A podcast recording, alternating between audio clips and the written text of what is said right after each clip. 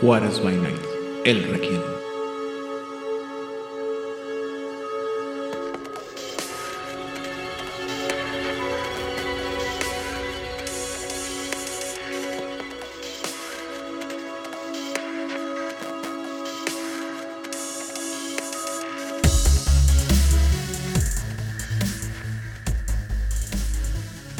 Bienvenidos a la primera sesión de El Requiem, aquí en Juárez by Night, donde siempre es de noche. Yo soy su anfitrión, Edan Rodríguez, y en esta ocasión estoy acompañado, primero que nada, por el tiránico productor de este programa y programas anteriores, el señor Vladimir Soto. Oi, gente! Oi, galera! Hola a todos. También estoy acompañado por nuestro más reciente recluta a este programa, forzado, a veces no sé si secuestrado, pero ciertamente gustoso, el señor Rigel Vera. Hola, sí, secuestrado. No, para nada, no estoy aquí cosa de mi voluntad. Este, parpadea dos veces está secuestrado, Rigel. Muy bien, no parpadeo.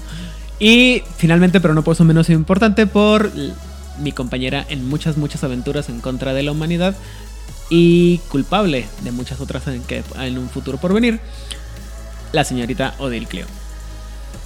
Hola, muy buenas noches. Gracias por escucharnos. Y hasta que no se me compruebe absolutamente nada, yo soy totalmente inocente. Muy bien. Eh, y antes de empezar, feliz año a todas las personas que nos están escuchando por primera vez y que están siguiendo esto secuencialmente. Gracias a todos los que ahora en este tiempo, en este tiempo navideño y de año nuevo nos ayudaron a, primero que nada a llegar a las 28 mil, casi 29 mil este, descargas del programa. Y este es el episodio número 200 de todo lo que hacemos en 201 de todo lo que hacemos en Juárez by Night. Ding, ding, ding, ding, ding. número. O sea ¿En qué momento pasaron los 200? Ni nos enteramos. En, en año nuevo, creo.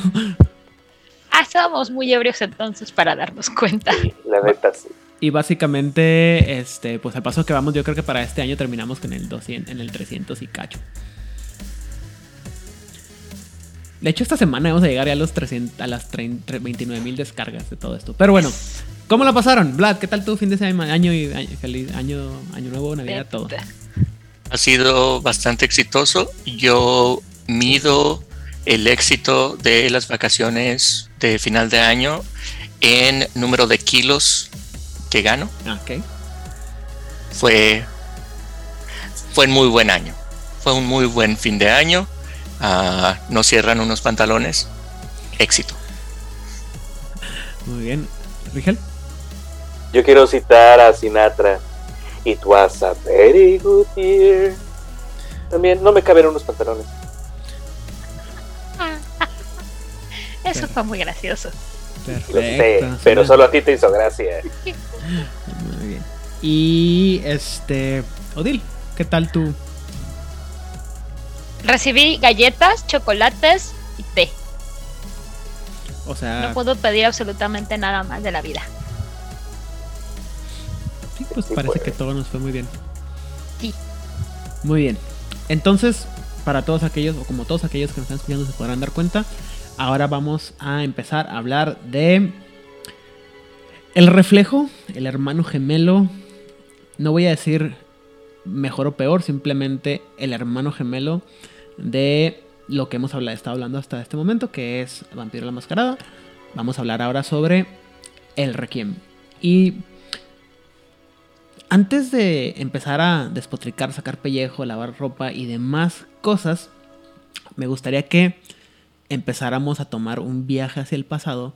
Eh, y para todos aquellos que nunca han escuchado del Requiem, o de Vampiro del Requiem, como se llama, eh, quiero que entiendan, o para aquellos que no les tocó esta parte de esta guerra de, de fanatismos entre eh, la vieja guardia, la nueva guardia y el cambio, eh, vamos a empezar a, este episodio va a estar dedicado únicamente a hablar de las experiencias, las expectativas, dónde estábamos, cómo nos afectó y cuáles fueron las reacciones que tuvimos sobre este libro nuevo que pues que nos cayó de repente del cielo como bomba, digo, muchas cosas, ¿no? Entonces, la pregunta es Vlad, ¿cuál ¿Dónde estabas cuando hubo el cambio para de Vampiro la Mascarada al Requiem. Digo, yo, yo sé la historia, ¿no? Hoy, porque yo estuve parte de la historia, pero los demás no. Muy bien. Como bien lo dijo Aidan, hagamos un viaje en el tiempo. Inclusive algunos de nuestros escuchas ni siquiera tenían conciencia en aquellos años. Algunos me habían nacido. Sí. Estamos hablando del principio del milenio. Estamos hablando de que es este tiempo en el que acabamos de sobrevivir el Y2K, que todos pensaban que iba a ser un evento del final del tiempo. Eh, estamos también en, en, la época en donde musicalmente el nu metal estaba en su periodo más mainstream. En los karaoke se cantaba Evanescence. Wake me up. Wake me up inside. Exacto. Eh, Blink 182, eh, Pink, para dar un contexto musical a qué, es, qué, qué eran los sonidos de, del momento. Eh, y, uh, por ejemplo, la Tattoo, el, el dúo de las rusas, eh, está, está en boga. La mayor exportación cultural de Rusia. De, de, de, Rusia en su momento, que tiene su gran popularidad desde Todavía. México hasta Chile y estaba en su, en su gran boom. Y uh, en pop de Estados Unidos, Beyoncé y Sean Paul tienen su gran dúo. Y en las fiestas latinas, al menos a las que me tocó a mí asistir, una de las canciones que estaba en todos lados era Lorna con su canción de Papi Chulo, te traigo el mm. Ah, vaya, qué cosas tan tristes. Sí. O sea, el Demlow estaba teniendo su. Como dicen ahora, era ese reggaetón suave, despacito de esos viejitos que ya no se tocan. Así es. Y. Míranos, 16 años. Y el grupo. Y el grupo mexicano llamado Maná estaba llevando su gran éxito de en el muelle de San Blas uh. hasta Brasil. Válgame. ¿2004? 2003, 2004. Pero en el muelle de San Blas no es más vieja. No, sí, estoy diciendo, estoy diciendo que es cuando logran llegar al mercado brasileño con esa canción. Oh. Y mientras tanto en Brasil también están escuchando The Reason de la banda Hubestank. Rolón. Así que esos son los sonidos que, que están en el ambiente. Eh, me encuentro en Texas, en, en, Juárez El Paso, en la, en la parte tejana de nuestra, de nuestra ciudad. Y uh, espero con, con gran expectativa y con ansia este nuevo producto que están, que están mencionando. Había hecho yo, eh, hacía un par de años que había hecho yo un trabajo de investigación en el vampirismo para una de mis clases y es ahí donde descubrí y uh, los juegos de rol de vampiro y ahora está la noticia de que viene algo nuevo, viene algo, eh, una propuesta que va a cambiar la estructura de todos estos juegos. Y yo lo espero con mucha, con mucha ansiedad no ansiedad, con mucho gusto. Expectativa. Expectativa, sí. Ok. ¿Algo más? Y también en este periodo es cuando me integro a el grupo de juegos de rol de Juárez by Night, que en su momento no tenía ese nombre, pero éramos Juárez by Night. Muy bien. Ok. Rigel. Güey, es increíble. Eh, ahora sé lo que siente MacLeod cada vez que le dicen, este, ¿te acuerdas de esa época?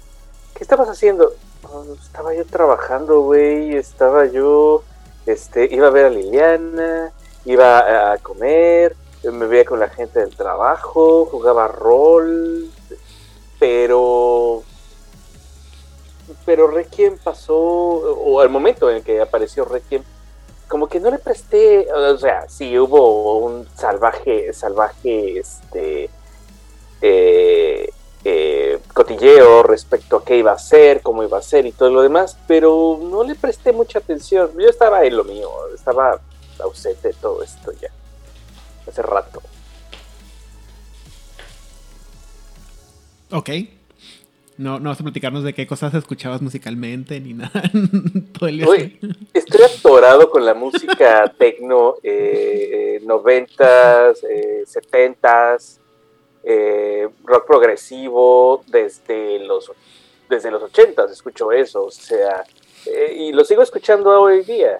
Nada más algunas propuestas nuevas y tal vez incorporé a mi menú algunos otros grupos, pero ha sido lo mismo durante todos estos años, o sea, ¿no? O sea, en la lista de Rigel, así como que top track, Rapture de Leo. Muy bien. Tangerine Dream, dude. Muy bien. En fin. Odil, ¿tú dónde estabas? ¿Qué, qué estaba pasando en tu vida cuando se anunció el Requiem? Yo estaba en un lugar muy triste llamado la materia de dictaduras en América Latina. Ah, yo pensé que la Ciudad de México. La Ciudad de México nunca es triste. Puede ser apestosa Estoy viendo, y sobrepoblada, pero no puede estar triste. Pero en fin, yo estaba en un lugar muy triste llamado tomo clases eh, de la carrera de estudios latinoamericanos y una de ellas era dictaduras en América Latina. Mucho de lo que soy ahora depende de- de- es gracias a esa materia, Cierto. para bien y para mal. ¿Qué más? Yo estaba escuchando un grupo muy raro de un país muy raro llamado Rumania, llamada Ozone, el Uf. grupo con Dragostea Dientei. El semillero del señorón Dan Balan. intentando saber qué decía esa gente. Supe que decía esa gente cinco años después, cuando tomé un semestre de rumano y la profesora fue muy amable y nos tradujo la canción. Si les interesa saber, básicamente es una canción ridícula de amor. O sea, Súper ridícula de amor. pop ridículo. Yo la amo. Pero exactamente, es como súper bailable, es padrísima. También estaba una canción de Café Quijano. Creo que fue su penúltimo disco. O su último. No, su penúltimo, porque el último salió como en el 2012. Pero en el 2004 salió uno. Y es un grupo que me gusta, un, es un grupo español que me gusta mucho. Estaba escuchando como obsesionado también La Oreja de Van Gogh. Aunque eran ya discos que tenían dos o tres años. Pero yo estaba así como de. Yo necesito Oreja de Van Gogh en mi vida. hasta la fecha. Y estaba superando el libro de Demon the Fallen, que sigo considerando que es como de los mejores libros que salió del mundo de tinieblas, que fue de por qué la gente no está jugando esto, por qué la gente no está hablando de esto, me estoy preocupando mucho. Creo que ya era un par de años de que habíamos terminado nuestra crónica, ¿no? De Dimo. No, mi amor, no, no, el libro salió, Demon salió en el 2002, entonces, este... Ah, no, todavía estábamos en esa. Ajá, de hecho, el libro de Demon, me acuerdo que nos lo pidió un amigo que ya tenía tarjeta de crédito, entonces nos lo pudo pedir desde Estados Unidos. Oh my god. Ajá, exactamente. Entonces lo pudo pedir de Estados Unidos y fue como, oh, wow. Porque las tiendas de cómics dijeron así como algún día llegará. ¿Cuándo? No sé, va a llegar algún día. Tú ten paciencia. Y cuando llegó este Requiem, o sea, sí me enteré, tenía grandes expectativas de las que hablaremos más adelante. Pero cuando llegó, como estaba como muy ocupada con todo lo demás de mi vida, pues ni lo pelé, porque además tampoco llegó a las tiendas de cómics, que era en donde yo compraba mis libros. Ajá. Muy bien. Solo para ponerlo como contexto, para el mercado estadounidense salió el libro en el 2004. ¿En qué año dirían ustedes que llegó a la Ciudad de México? Ah, 2005. La cosa es que ah, en esos años, afortunadamente, la tienda de comiquitos de la Ciudad de México, donde eso todavía compraba mucho rol. Entonces, no llegaban como tan tardíamente, dependiendo de. A veces tomaba como seis meses. Pero la cosa es que, como buena estudiante que yo era, yo no tenía las, so- este, La soltura económica. la soltura económica para decir, ah, me voy a comprar un libro que en ese momento costaba creo que 400 pesos. Y pues 400 pesos básicamente era lo que yo utilizaba de presupuesto a la quincena. Oh wow. Ajá, entonces era como un... mm, no me salen las cuentas. Entonces, tenía tres cosas, había crónicas, estaba jugando un montón de rol, porque la vida universitaria te permite jugar mucho rol en tu vida. Muy bien. Eh, por mi parte, yo les puedo platicar que cuando se anunció Vampiro el Requiem, sí fue así como que un shock. Ya me habían tocado muchos este, rumores de que iba a haber una nueva edición de Vampiro la Mascarada. Este, ya habíamos pasado por la tortuosa experiencia de El Gehenna y todo lo que le acompañaba. Y eh, pues había un, chorro de rumores sobre lo que iba a pasar, qué es lo que estaba pasando. Eh, la tienda local en la que yo compraba roles entonces ya me había dicho que pues tenía mucho tiempo que, que ya no vendía cosas de mascarada del mundo de tinieblas. Ah, muchas, muchas cosas, pero también por esta época fue, era como bien dice Vladimir, era uno de, las, de esos momentos álgidos, álgidos, ¿habían dicho? De los momentos cúspide en los que había mucha, mucha actividad en lo que es eh, Juárez by Night en términos de mesa. Yo creo que es el segundo punto más grande en la historia de, de Juárez by Night, que es cuando más estábamos teniendo actividades de representaciones, jugábamos en lugares públicos que que la gente conociera el, el rol. Eh, eh, porque ah, a menos que Vladimir me pueda corregir, este, cuando, yo, cuando yo empecé a vivir aquí en Juárez, pues no había mucha gente que jugara rol. Entonces poco a poco tuvimos que empezar a armar gente y, y era difícil conseguir gente que le gustara, que quisiera jugar rol y que se pudiera dar el tiempo de venir desde, desde todos los puntos lejanos de la ciudad a jugar rol, considerando que aquí no tenemos a veces el sistema, ¿cómo se llama?, de transporte tan, tan fácil como, eh, como en otros lados. De los, los jugadores de, de rol que existían eran eh, quienes tenían. ah, eran que eh, era principalmente jugadores de Calabozos y Dragones y también eran eh, también había una ¿cómo se, cómo se le dice? Em, una división de era el tipo de entretenimiento que solo personas que venían de un estatus económico de clase medio media alta podían podían acceder. Y en las convenciones no se veía gente que le interesara tanto jugar rol. Digo, ya después descubrí que sí éramos un montón, pero estábamos desperdigados y como que éramos. Como que no, no había tanta gente que le llamara la atención y no, no, no lo buscaba en las convenciones. De hecho, me acuerdo que la convención en la que yo conocí a Vladimir fue así como que bien raro que tenía que estábamos ahí con nuestro material, nuestros libros y todo el mundo así como que véndemelo, véndemelo, véndemelo. Y yo, no, jamás en la vida. Este, porque no había este nadie que conociera estos, estos materiales. Y la gente estaba interesada. Y conocimos mucha gente en esa, en esa convención. Pero bueno, entonces, una cosa que había pasado, sobre todo en las crónicas de lo que es Juárez by Night, es el hecho de que ya tenía, era, insisto, como el segundo tercer, si no es que ya cuarto quinto grupo de gente que estaba interesada en jugar Vampiro la Mascarada. Y había gente que había jugado mesas conmigo anteriormente, perdón, que habían jugado con el narrador de Juárez by Night anteriormente. Y que de pronto eh, había una serie de jugadores más viejos o con más experiencia. Hola Erasmo, ¿cómo estás? Que ya sabía las reglas, se las sabía muy bien y pues era, era, era un poco dispar en la, la experiencia, ¿no? Contra los que apenas sabían y que a veces no habían tenido tiempo ni siquiera de leer, ni, ni tiempo ni acceso a material para leer el material y poder defenderse, ¿no? Lo cual hacía un poco difícil la tarea del narrador de Juárez by Night de tratar de equiparar todo, por más que lo intentó. Entonces, cuando se aparece Requiem, era una oportunidad bien padre o así lo pensó el narrador, de equiparar todo el, el, playing field, ¿no? Porque todos íbamos a conocer las reglas desde cero, todos íbamos a jugar las reglas desde cero. Y la ambientación estaba, ¿cómo se llama? Nueva. Este, se, pero la, la primera promesa más grande que era, era el hecho de que no iba a tener un metaplot tan complejo como el que había para Mascarada, o incluso que ni siquiera iba a haber un metaplot. Y eso lo hacía bien, bien interesante. Y así fue como cuando se llegaron los libros, este, heroicamente fuimos a recogerlos al, al puente de, en Estados Unidos y gastamos una cantidad espantosa de dinero. Casi nos quedamos este, atorados porque la hora a la que pudimos conseguir el libro ya era muy tarde.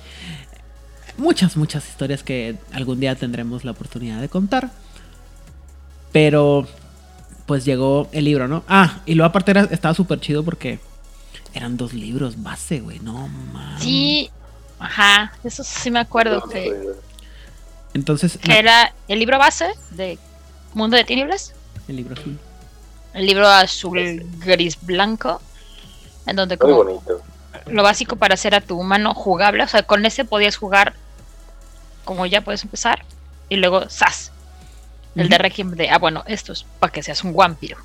Y eso, eh, eso, aquí es cuando me gustaría empezar con qué fue las primeras experiencias que tuvimos, ¿no? Porque la promesa era esa, ¿no? Eh, Tenías el libro azul que te permitía hacer un personaje base al que le podías aplicar todos los, los templates que, que habían salido y que iban a salir en un futuro. Hombre, lobo, mago, vampiro, lo que te gustaras y mandaras. Y iba a ser un sistema muy universal en el que todos podían este, cooperar supuestamente. Y así como que, oh my god, qué padre. O cooperar o, o conflictuarse sin todas las reglas para todos aquellos munchkins que querían, que estaban atorados con que vampiros contra hombres lobos y bla, bla, bla, bla, bla. Los sistemas no se, no se acomodan y la madre. Ah, de eso que no tenemos, ¿verdad? Y entonces llega el primer libro, bueno, los primeros dos libros, ¿no? Que la verdad es que yo creo que leí primero el de Requiem y luego leí el, de- el libro azul. No sé qué, no, le- de hecho leí primero el libro azul porque dije, obviamente necesito leer la base y luego ver qué, qué es lo que va a pasar. Pero, Vlad, entonces, primeras, primeras impresiones de los libritos, los gemelitos. Ah, claro, eh, la primera impresión fue, no entendía, en realidad, eh, fue un choque entender por qué habían hecho dos libros en vez de uno. Eh, pero ya leyendo el libro me, me encantó que fuera el mundo de tinieblas su propio, su propio libro, igual por la promesa que, que tú describiste. Eh, y de hecho, utilizando solamente ese, desarrollé algunas crónicas y podías hacer, eh, podías desarrollar muchas historias usando solamente el libro base.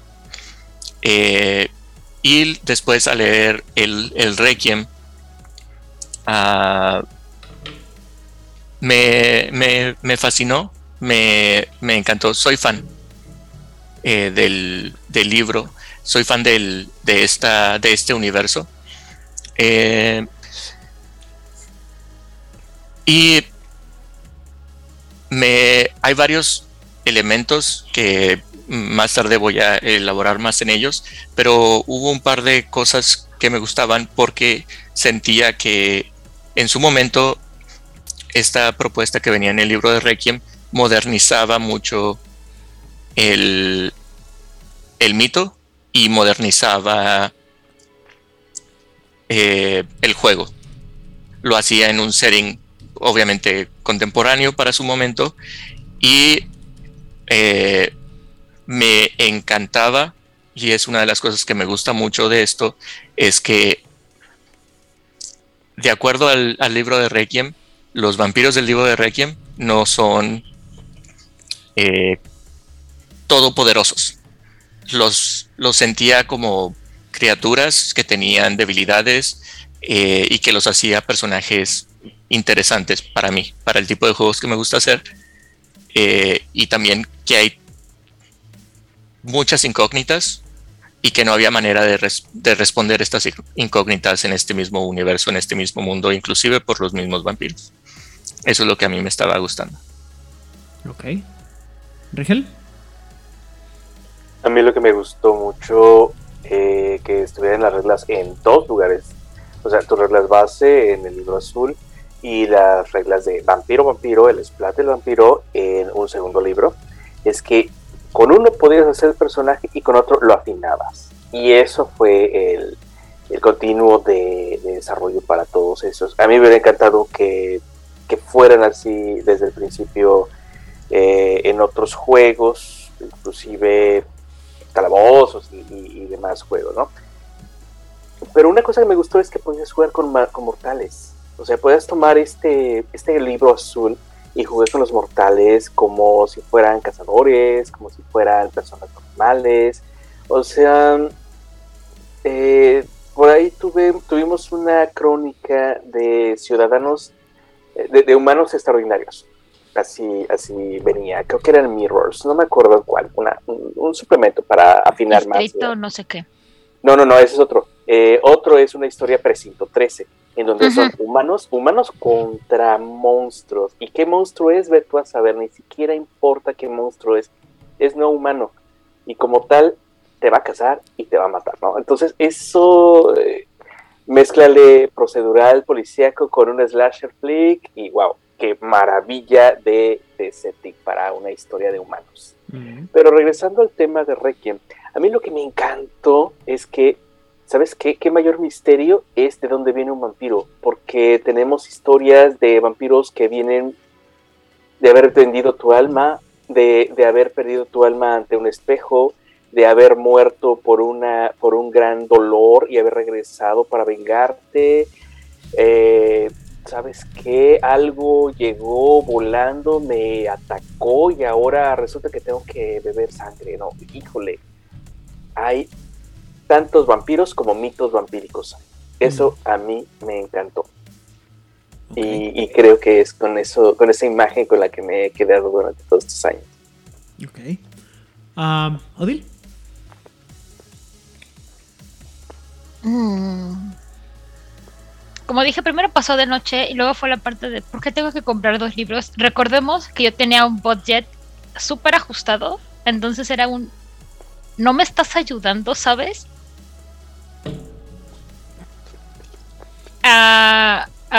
Este, en retrospectiva debí de comprar los dados, no los libros. ¿Han visto en cuánto están los dados en eBay? Pero en tu defensa debo decir que para el tipo de cambio, estaba baratísimo el libro. Te repito cuánto era mi budget quincenal. No, o sea, ¿estás, de acuerdo que ahorita un libro del mismo, un, libro igual te cuesta casi el triple? Sí. Y afortunadamente mi budget es un poquito más que el triple. bueno. O sea, vaya, básicamente era, o sea, a mi bolsillo no le gustó eso, porque estaba acostumbrado a comprar el libro base y con el libro base era suficiente y yo ya me podía sentar y si quería más pues ya compraba más libros y si no pues no tan fácil y tan sencillo como eso entonces esa parte de tener dos libros sí me sacó un poco de onda la verdad le agarré el gusto ya muchos años muchos muchos años después mm. al principio no no me gustaba me sacó mucho de onda pero dije bueno pues ya es lo que hay no ni modo de que le no ¿con quién me voy a quejar? ¿A quién le voy a ir a gritar? Porque además... Faltaban muchos años para que participaras en un podcast en el que te podías... Exactamente. Exactamente. Entonces, además, este... Era un equipo nuevo. O sea, algo que también llama mucha atención es que eran gente totalmente diferente a la que habíamos conocido en libros este, anteriores. Y eso le daba un sabor diferente, así de, oye, esto sabe bien diferente, neto sí sabe diferente.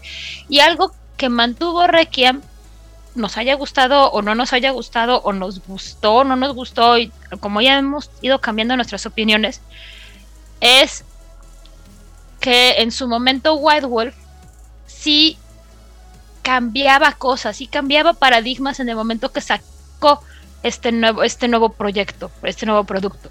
O sea, sí cambió radicalmente un montón de cosas en ese momento. Desgraciadamente, creo que un pero muy grande para esto es que entró en lo que yo llamo la gran sequía del rol, que fue como del 2003 al 2008 más o menos, 2009. Porque fue el boom de los videojuegos, fue el boom de fue el inicio del boom de los juegos de mesa y los juegos de rol empezaron a quedar este un poco este atrás.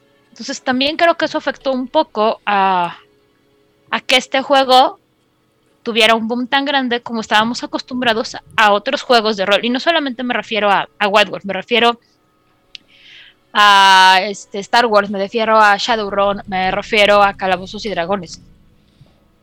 O sea, todas estas franquicias muy grandes para el 2004 empezaron a tener un debacle que no necesariamente fue por el producto que estaban sacando, sino porque sí tuvieron una competencia muy grande de otro tipo de entretenimiento, porque es lo que la gente busca, entretenimiento. Cuando tú te sientas a jugar, es lo que quieres. O sea, quieres pasar 3, 4, 5 horas pasándola chido con tus amigos, y si ahora lo puedes hacer en línea y con gente de otros países o de otros estados, pues suena de pronto un poco más atractivo que sentarte en la mesa con tus compas, que está padre. Pero en ese momento era más atractivo conectarte eh, en Xbox Online o conectarte con la computadora. Creo que ese fue un gran problema que tuvo el juego. ¿Qué me gustó mucho? El énfasis que hicieron en que era un juego de horror. Yo juego vampiro, yo juego todo esto porque me gusta el horror. Y el horror personal. O sea, no me gusta estar viendo. Bueno, sí, sí me encanta, me encantan las películas de slashers y demás. Pero a mí da un una película en donde tus personajes sí le están pasando mal, no solamente porque hay un loco que los está persiguiendo para destriparlos, sino porque algo les está sucediendo y algo los está afectando más allá del loco que los persigue para asesinarlos. Y eso te tenía, y eso es lo que tenía tanto el libro azul como Requiem.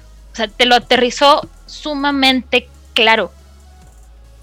Sí fue a poner así tu letrero de luz de donde está pasando esto que no está chido, que no está padre por si por alguna razón te lo habías perdido, ahora sí te lo estoy poniendo, pero así te lo estoy embarrando en la jata para que lo veas. Y sí, puedes tener tu vampiro ultra super poderosísimo, porque sí se pueden hacer. Yo vi hojas rosario en Requiem y vi muchas hojas rosario, muy, muy rosarios. Pero te cuesta mucho, y no me refiero a los puntos de experiencia o al tiempo de jugada de tu crónica. Me refiero al costo del personaje para tener una hoja llena de bolitas. Es un costo muy grande para el personaje. O sea, la cabra sí se les va a ir al monte cañón. Y eso está muy bien porque ese es un balance. Y fue lo que a mí me gustó. Dije, ah, mira, tengo, sí, puedo tener poderes cósmicos inimaginables en una psique que está rota, pero realmente tan rota que no es funcional ¿Cómo la reparo? Ah, bueno, pues hago esto, pero voy a perder poder. Entonces, era un balance bien interesante y fue lo que a mí me llamó la atención de Requiem. Que dije, ah, mira, qué padre está esto.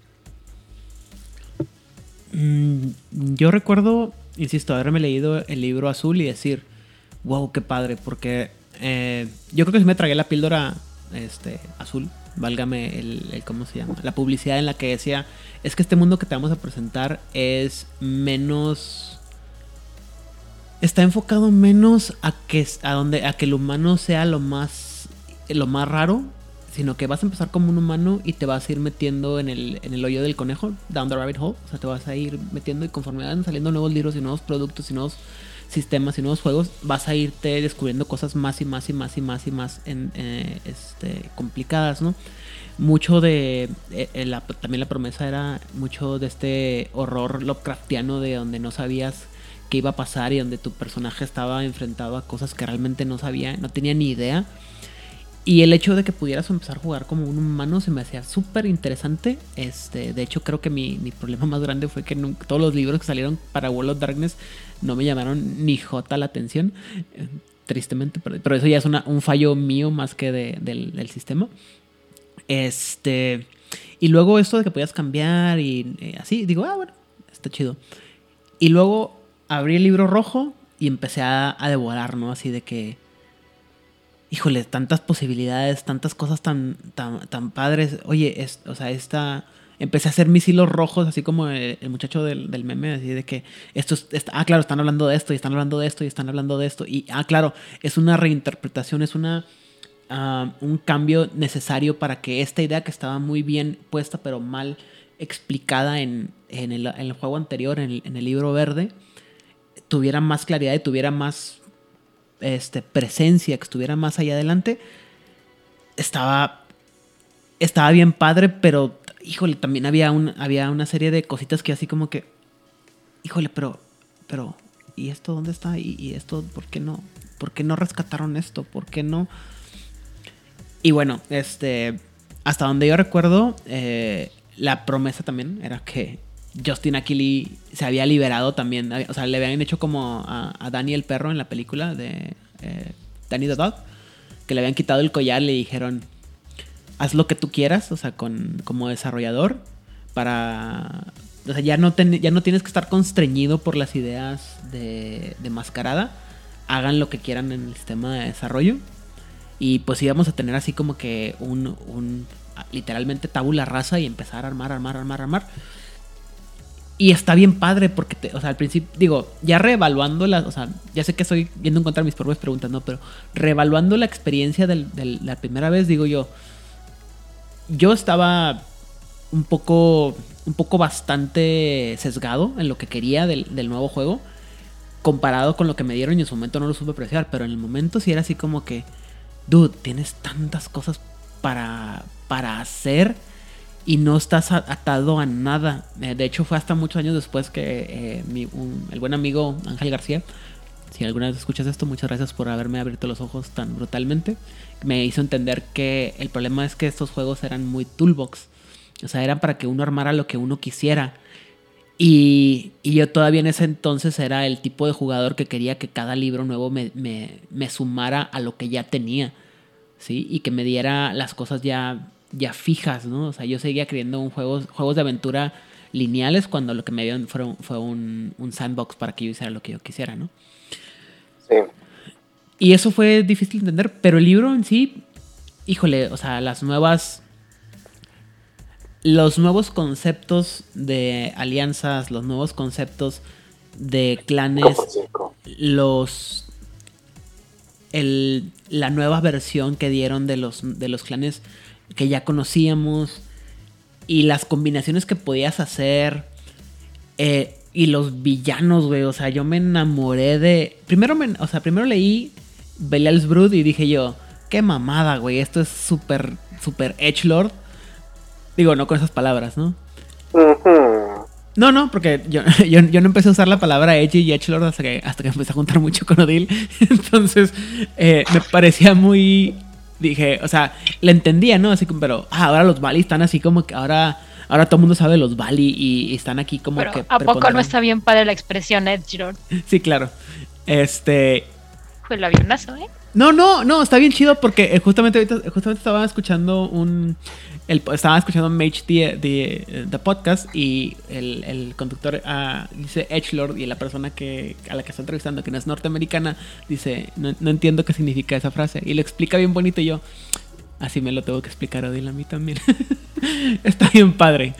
Este, pero bueno, volviendo al punto. Y luego, así, el alfa y el omega para mí de lo que puedes hacer con eh, en Requiem, 7. Eh, 7 dije yo. El "Oh, 7. qué siete. padre concepto, pero alguna Pero hablaremos del 7 más adelante. y hablaré, y hablaré. completo. No, no, van a ser como tres episodios en los que voy a hablar de, de, 7. El Pero- soliloquio del Híjole. 7 by O sea, Aidan. Lo que va a suceder para el 7 es que se va a abrir esto Yo y te, no vamos a hablar absolutamente nada. yo te Porque puedo Aidan va a decir- ya grabé los episodios y ya los subí. yo te puedo decir que si no hubiera sido por 7 no le hubiera agarrado amor a, a Requiem. Yo Ah, te voy sí. a decir cuando le agarré a este cariño a Requiem realmente ¿Qué fue? para el ARP. No, Y ya bien. fue muchos, muchos, muchos años después. O sea, yo empecé a jugar LARP, de hecho, gracias al 20 aniversario de Vampiro. Ok. Porque pues se juntaron los astros y este, se empezó a hablar del ARP y del ARP y del ARP. Y ahorita ya no está tan organizado como, como hace ya 10 años. Virgen Santísima, ¿qué pasó con mi vida? En fin. Pero se pertenecía a, una agrupación, a Camarilla. De hecho, si ustedes se acuerdan de los libros este, de Mundo de Tinieblas, de Wild Wolf, cuando tú al final de los libros que te venían como los avances de que venía, también te venía Únete a Camarilla, que básicamente era el, el- el club de, del ARP. Entonces, este, se hizo Camarilla México, o sea, club oficial, porque sí, teníamos, sí estábamos este, autorizados y todo esto por, por la empresa Tota. Pero lo que estaban jugando era exclusivamente Requiem. O bueno, estaban jugando solo Crónicas de Tiniebla, no estaban jugando este, otras cosas. Y entonces fue como de, bueno, yo quiero jugar LARP, me gustan los vampiros y lo que hay es Requiem. Está bien, puedo hacer una concesión. Y téngala, que me fui, pero como Alicia en el hoyo del conejo. No, no, no, no, no, fue como, yo por qué no había estado haciendo esto, de qué me perdí los últimos ocho años de mi vida, por qué no había estado haciendo estas cosas. Porque se, eh, llegó todo esto que tú estás hablando, Aidan. Absolutamente todo esto que dijiste, llegó. Y es, oye, qué padre, ¿no? Además que en el art le puedes dar durísimo el drama y ahí me encanta el drama y dije, uff, no, entonces sí. Muy posiblemente si yo hubiera jugado Requiem en mesa primero no me hubiera encantado tanto como, como ahora me gusta mucho. Porque pues una vida sin drama carece de sexapil. ¿Qué es la verdad? No, no. Nunca la había visto así, pero muy bien. Ajá, entonces, este, pues sí, como Alicia en el hoyo del conejo, durísimo, uff. Y empecé a leer y a leer y a leer. Y una parte de mí agradeció a todas las dioses, santos, ángeles, este, demiurgos y todos los seres divinos por existir, que no fueran 160 libros, porque no me daba la vida. Y fui muy feliz. Entonces, sí fue un... No sé por qué no le había dado la oportunidad antes. Bueno, sí, sí sé por qué no se la había dado antes, pero... Fue un giro muy rico en mi vida. Porque además empecé a conocer a gente joven. Porque era la gente que estaba jugando el juego. Y por gente joven estábamos hablando de gente a la que yo le llevaba, le llevo 10 años. Y era, ¿qué está haciendo esta gente? Porque em, cuando un profesor dice, me gusta dar clases porque no envejezco, significa que está poniendo atención a sus alumnos y que escucha lo que están haciendo y no se está atorando en, ay, es que así es la vida y tiene que ser así porque cuando yo tenía 15 años así era. Ajá, entonces yo conozco gente que está empezando la universidad o que está acabando la carrera, a la que le llevo 10 años, y que está jugando este juego, que para mí es nuevo, y me están, me están enseñando cómo está funcionando la sociedad de gente a la que le llevo 10 años. Y eso fue también muy refrescante. Es que padre conocer a esta gente que me está enseñando cosas y que me están haciendo partícipe de su vida y que estoy aprendiendo y que no me estoy eh, anquilosando. Eso fue como un extra de, de conocer Requiem. Um, en el caso de lo que pasó acá en Juárez by Night fue que empezamos a jugar Requiem, tuvimos un par de crónicas, eh, luego, luego salieron los Power Gamers que luego, luego agarraron la onda más fácil. Eh, como tú comentas, y una cosa que no comenté ahorita, eh, creo que una, una, cosa que no se entendió fue que para muchas personas, perdón, es que el libro azul era pues más como, o sea, no era tan obligatorio comprarlo, si querías jugar Requiem, podías jugarlo Requiem, y fue una de mis primeras quejas de, de los sistemas nuevos, que las reglas estaban reimpresas en los primeros, en los libros base de cada, de cada juego. Dígase Los Olvidados, dígase El Despertar, dígase todos los demás. Entonces el tener el libro azul para muchas cosas era muy redundantes y luego había cosas que sí eran muy, muy necesarias del, libro azul, entonces era un poco complicado. Pero bueno, jugamos un rato Requiem y luego no me acuerdo por qué razón, simplemente dijimos, eh, y dejamos de concentrarnos en jugar y nos dedicamos a lo que hacíamos, lo que cualquier veinteñero con este tiempo y presupuesto hace. O sea, hace alcoholizarnos y, vagar por calles peligrosas altas horas, noche, horas de la noche. Y dejamos el rol un buen rato. Eh, llega 20 aniversario. Me devoré todo lo que había entonces de 20 aniversario. Me di la tarea de, de, de, de, de comerme todo lo que podía y lo que me interesaba de Mascarada, este, el Apocalipsis y todo el mundo de tinieblas excepto Changeling, perdónenme. Y lo dije. Y, bueno, pero eso es por descontado, ¿no? Y luego ya no teniendo nada más que hacer, volteé y, insisto, fue más o menos pues este, este periodo de tiempo en el que el señor Ángel García abrió mi tercer, mi tercer ojo y me dice, es que tienes que ver todo el mundo de tinieblas, del nuevo mundo de tinieblas, como posibilidades, ¿no? Es un toolbox, tú quítale y, ponle lo que quieras. Eh, son ideas para que tú las aproveches como tú quieras y, y, viendo así como que las oportunidades, insisto, compré el libro de 7 y dije yo, oh my god. Porque aparte 7, digo, mm, y lo hablaremos más adelante, ¿no? Pero 7 y Belial's Brut eran los primeros libros que me tocaba ver en los que te daban muchas posibilidades de dónde podía venir todo. Entonces tú podías hacer tus historias y mezclarlas, juntarlas o tomar ninguna de ellas como, como verídica. Y, o bueno, en, mi, en, mi en mi cronología personal, ¿no? Entonces empecé a leer todo para atrás y empecé desde cero. Y fue cuando empecé a descubrir los, los nuevos clan books, los libros de las, de las líneas de sangre.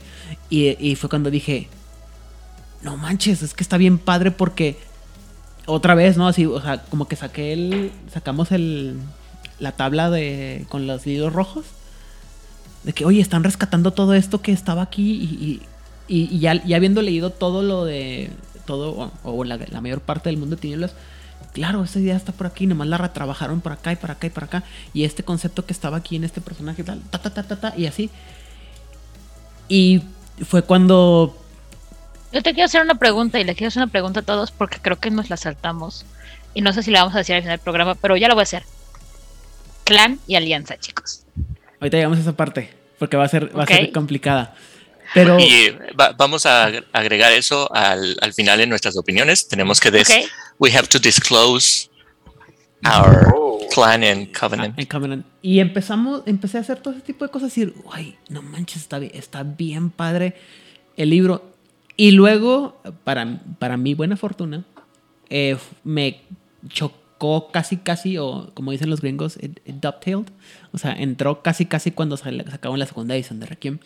Entonces, para mí la transición de las cosas bonitas y las cosas más o menos estaban, entraron a la segunda edición después de haber leído el glorioso Cazador la Vigilia y decir, ah, por fin, todo tiene sentido.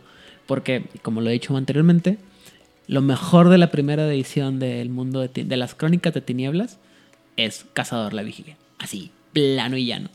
Porque no hay búhos en Chicago. Así es, entre muchas otras cosas. Pero estábamos ante un producto bien padre en el que había poco o casi nada, por no decir absolutamente cero de, canon, absolutamente nada de cosas que te obligaran y el, poco canon que te presentaban siempre venía así con el, el cabea temptor de. Pero esto es lo que dice la gente. Y nada de esto es cierto. Nada de esto está escrito en piedra. Cámbialo, miéntale la madre, olvídalo, ignóralo. Es más, en algunas partes del mundo esto ni siquiera se sabe o ni siquiera influencia, ni siquiera está presente.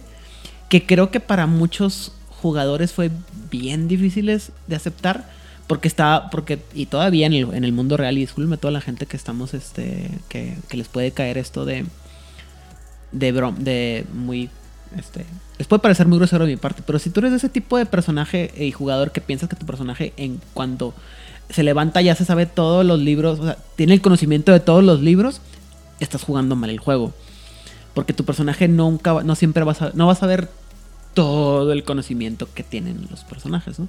Entonces, Requiem te quitaba todo eso, te decía, no, güey, es que nadie sabe nada. La gente va a saber lo que, lo que domina en tu ciudad, ¿sí? Y las fuerzas del, del ¿cómo se llama? Del juego, lo, así lo hacen, ¿sí?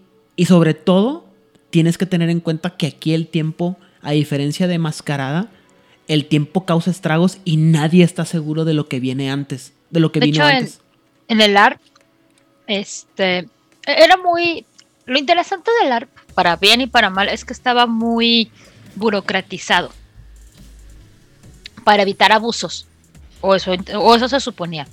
Entonces, una de las cosas que había es que si tú querías ser un personaje de una, sobre todo de una línea de sangre, llegaremos a que es una línea de sangre en Requiem, porque no es lo mismo a lo que estábamos acostumbrados, pero eso ya será para otro día. Si tú querías jugar una línea de sangre que no fuera coherente o lógica por la región en la que tu juego estaba siendo realizado, tú tenías que pedir permiso.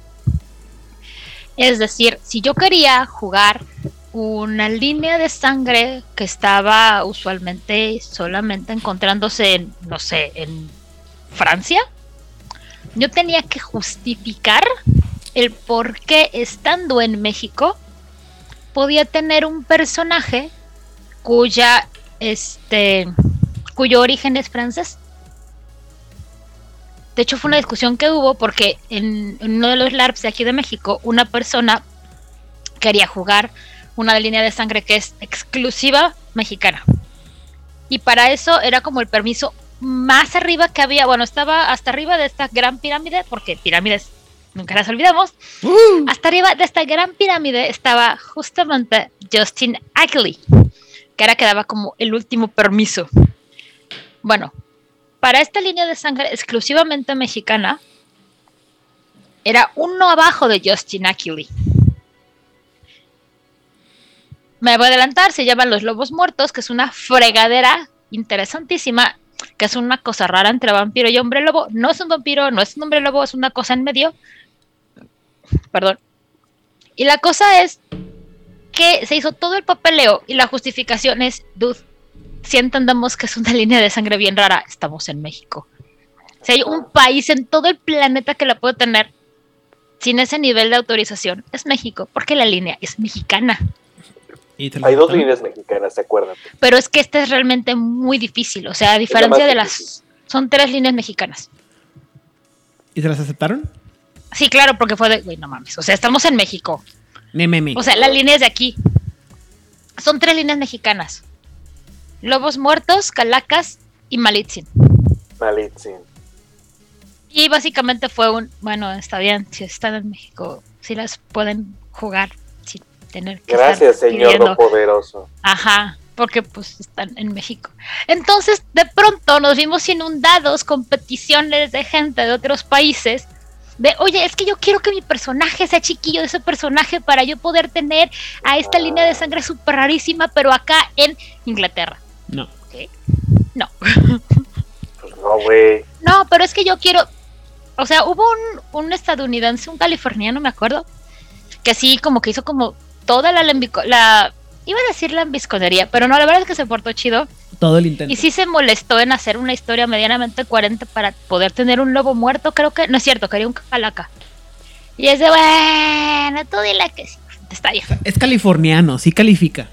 Sí, cuenta como mexicano. Y más que eso, y más que eso, el güey realmente se dedicó a conseguir contactos, hablar con la gente o platicar, oye, puedo hacer con esta historia y cuéntame tu historia y empezó a hacer... Eh, Ajá, sí, sí se hizo como este networking que lo dicen, para que su personaje tuviera coherencia, no nada más era un jugador random en algún país random que quería jugar en la línea de sangre rara. Por ser power player, pero no, no era para Ajá. Sí, porque las líneas de sangre, sobre todo, sobre todo Calaca y Lobos Muertos estaba chida la Eva, no tanto. Eh,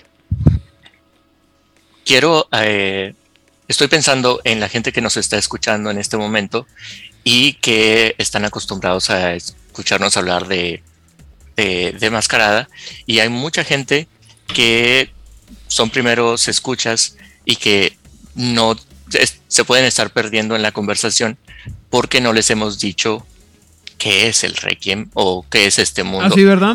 Les, tengo unas preguntas para, para establecer de, dónde estamos basando todas estas opiniones. Ok, sí. Vamos a, vamos a. Déjame regresar un poquito, entonces déjame interferir en tus preguntas antes de empezar.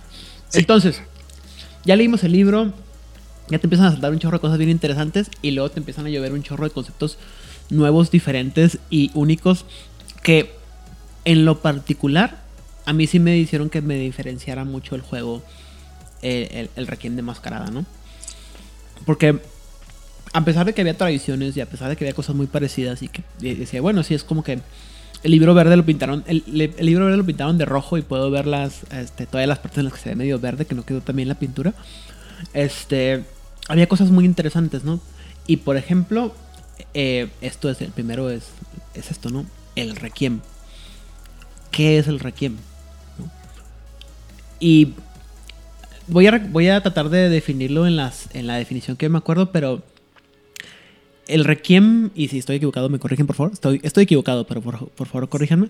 El requiem es esta, esta obra que hace el vampiro de su no vida y que tenía todas estas como notas, este, estas no notas, sino um, referencias a, una pieza musical por el hecho de que uno le estaba ejecutando una persona que estaba muerta y entonces hay que ser muy originales y referirnos a una tristeza y el, el Requiem que es una obra fúnebre generalmente. Y luego la idea de que va a tener partes álgidas y, y partes muy tristes y que va a ir y venir y te quedas así como que ok ok eh, el Requiem es un movimiento musical es una misa de muertos Tal cual, así sencillo, gran y punto. Solamente que recordemos que antes de que existieran los musicales ya existían las óperas y antes de las óperas también había muy, este, misas. Entonces, hay muchos tipos de misas y a esta, insisto, a esta sociedad humana nos encanta el drama y el requiem es drama en sí mismo. Entonces, tiene ese movimiento de apertura, que es, es la introducción, que es cuando la gente se sienta y el padre está diciendo, hermanos, bienvenidos y bla, bla, bla. Es esa parte. Y luego viene este, la parte del yo pecador. O sea, es una misa católica, pero tiene partes que son enfocadas al muerto. O sea, está el día Irae, que básicamente es el día que la ira de Dios va a caer sobre la tierra. Y la puedes hacer tan heavy metal como quieras. Oh, sí, muy heavy. Hay. Yo tengo dos requiems que me gustan mucho, que es el de Mozart, que muchos dicen que es el mejor. Y lo es porque es Mozart y es como... No mames, es Mozart. Pero el otro es el Requiem de Dvorak. Eh, D-V-A-R-K, Dvorak. Dvorak. Ajá, que también es una joya. Ambas son harto dramáticas, harto sufridas. Y tiene que ver con eso que justamente Edgar está diciendo. Hay piezas que son mucho más tranquilas, en donde no está cayendo la ira de Dios, sino estás teniendo un momento de, de conocerte a ti mismo, de crecimiento, de entrar en paz con tu ser. No, no. Sí. Este, ah, chinga, perdón, disculpen. No, no, ustedes no saben, pero tenemos un chat aquí en donde nos decimos cosas muy hermosas, por cierto. Anyways, la cosa es que si se está comparando con una misa de muertos, pues porque somos edgy y nos gustan los pinches muertos. Y pues se supone que tú estás bailando, que tienes que llevar un ritmo para no perderte, porque si te pierdes te vuelves loquito y, cosas malas te pasan si te vuelves loquito siendo un vampiro. Sí, y, el Requiem se pone también como en contraposición a la idea de la danza macabra, ¿no? O sea, esta idea de que eh, por un lado sí es así como que muy bonito y muy, como dices tú, o puede ser muy heavy metal o muy agradable, o muy bonito, pero también tienes esta idea de que pues está siendo, está siendo abusivo, estás, estás siendo dominante, o sea, hay una parte malvada de ti que está actuando a través de, de este, de esta situación, ¿no? Entonces, el... Uh, dime, uh, dime, Rigel. Eh, como danza macabra, siempre se debe considerar que estás muerto. O sea, ese es el prerequisito de estar en esta sociedad. Estás muerto. Entonces, los muertos bailan. De ti como personaje individual depende si haces solo un muerto más, solo ah. una cosa más muerta. Ah, es que aquí viene otro dato ñoñísimo. Por favor, pongan atención, esto es importante en la Edad Media estaban llenos de creencias. Unas muy interesantes y otras se han ido perdiendo a lo largo de la vida. Pero esta está bien padre. Y es que en los carnavales, la razón por la que la gente baila son dos. La primera es porque viene la cuaresma y entonces son 40 días de ayuno, de que no vas a hacer absolutamente nada más que guardarte y pensar en todas las cosas no buenas que hay en tu vida para cuando llegue la resurrección de nuestro Señor y hacer la gran fiesta, porque Él ha roto esto y bla, bla, bla. Todo esto. Y la segunda es que se creía y se tenía la absoluta certeza de que los muertos bailan. Entonces, si tú estás bailando, la muerte no te va a llevar porque va a creer que estás muerto. Es algo así y como de ahí, Halloween, pero al revés. Y de ahí viene una de las puestas como teatrales más interesantes que se llama La danza de los la danza de la muerte, la danza de los muertos, en donde la muerte va caminando en parte de las celebraciones diciendo versos a cada una de las personas que se va encontrando, diciendo por qué se va a morir. Sin importar si era un mendigo o un carpintero o un zapatero o el rey, el noble, un clérigo de la alta un alto clérigo, un bajo clérigo, son cualquier cantidad de versos. Entonces, por eso es importante que bailes, porque los muertos bailan. Ah, muy bien. Rigel, ¿cómo, ¿cómo, tú interpretabas la danza, la, la danza macabra en el contexto vampírico? En el contexto, eh, yo quería hacer la, similitud de que sí, los muertos bailan, pero eh, no sé si vieron el séptimo sello. La eh, película, sí. Claro, la película es una maravilla porque te muestra cómo baila cada quien. Cómo baila el rico, cómo baila el pobre, cómo bailan las personas, cómo baila el caballero cruzado. Cada uno de ellos tiene un baile. Interpretemos baile como su vida. Su existencia completa es su baile entonces la muerte llega a recoger en cierto punto, si es conveniente o no, no importa, es te llegó tu momento, tu baile termina ahora. ¿Cómo has bailado en tu vida? Entonces, tomando el símil, los muertos están bailando, ¿qué requiem has interpretado con tu vida? Porque tomemos en cuenta que se espera que tengas un buen requiem es lo que le espera, lo, que, les, lo, que le desea el maestro, el, padre, madre, al chiquillo que acaba de abrazar, que acaba de convertir, le desea que tenga una, una buena muerte, un buen requiem, que interprete de manera virtuosa la música que le dio para que interprete. es su, su elección que es, pero se espera que sea una buena muerte, que sea un buen requiem que interprete.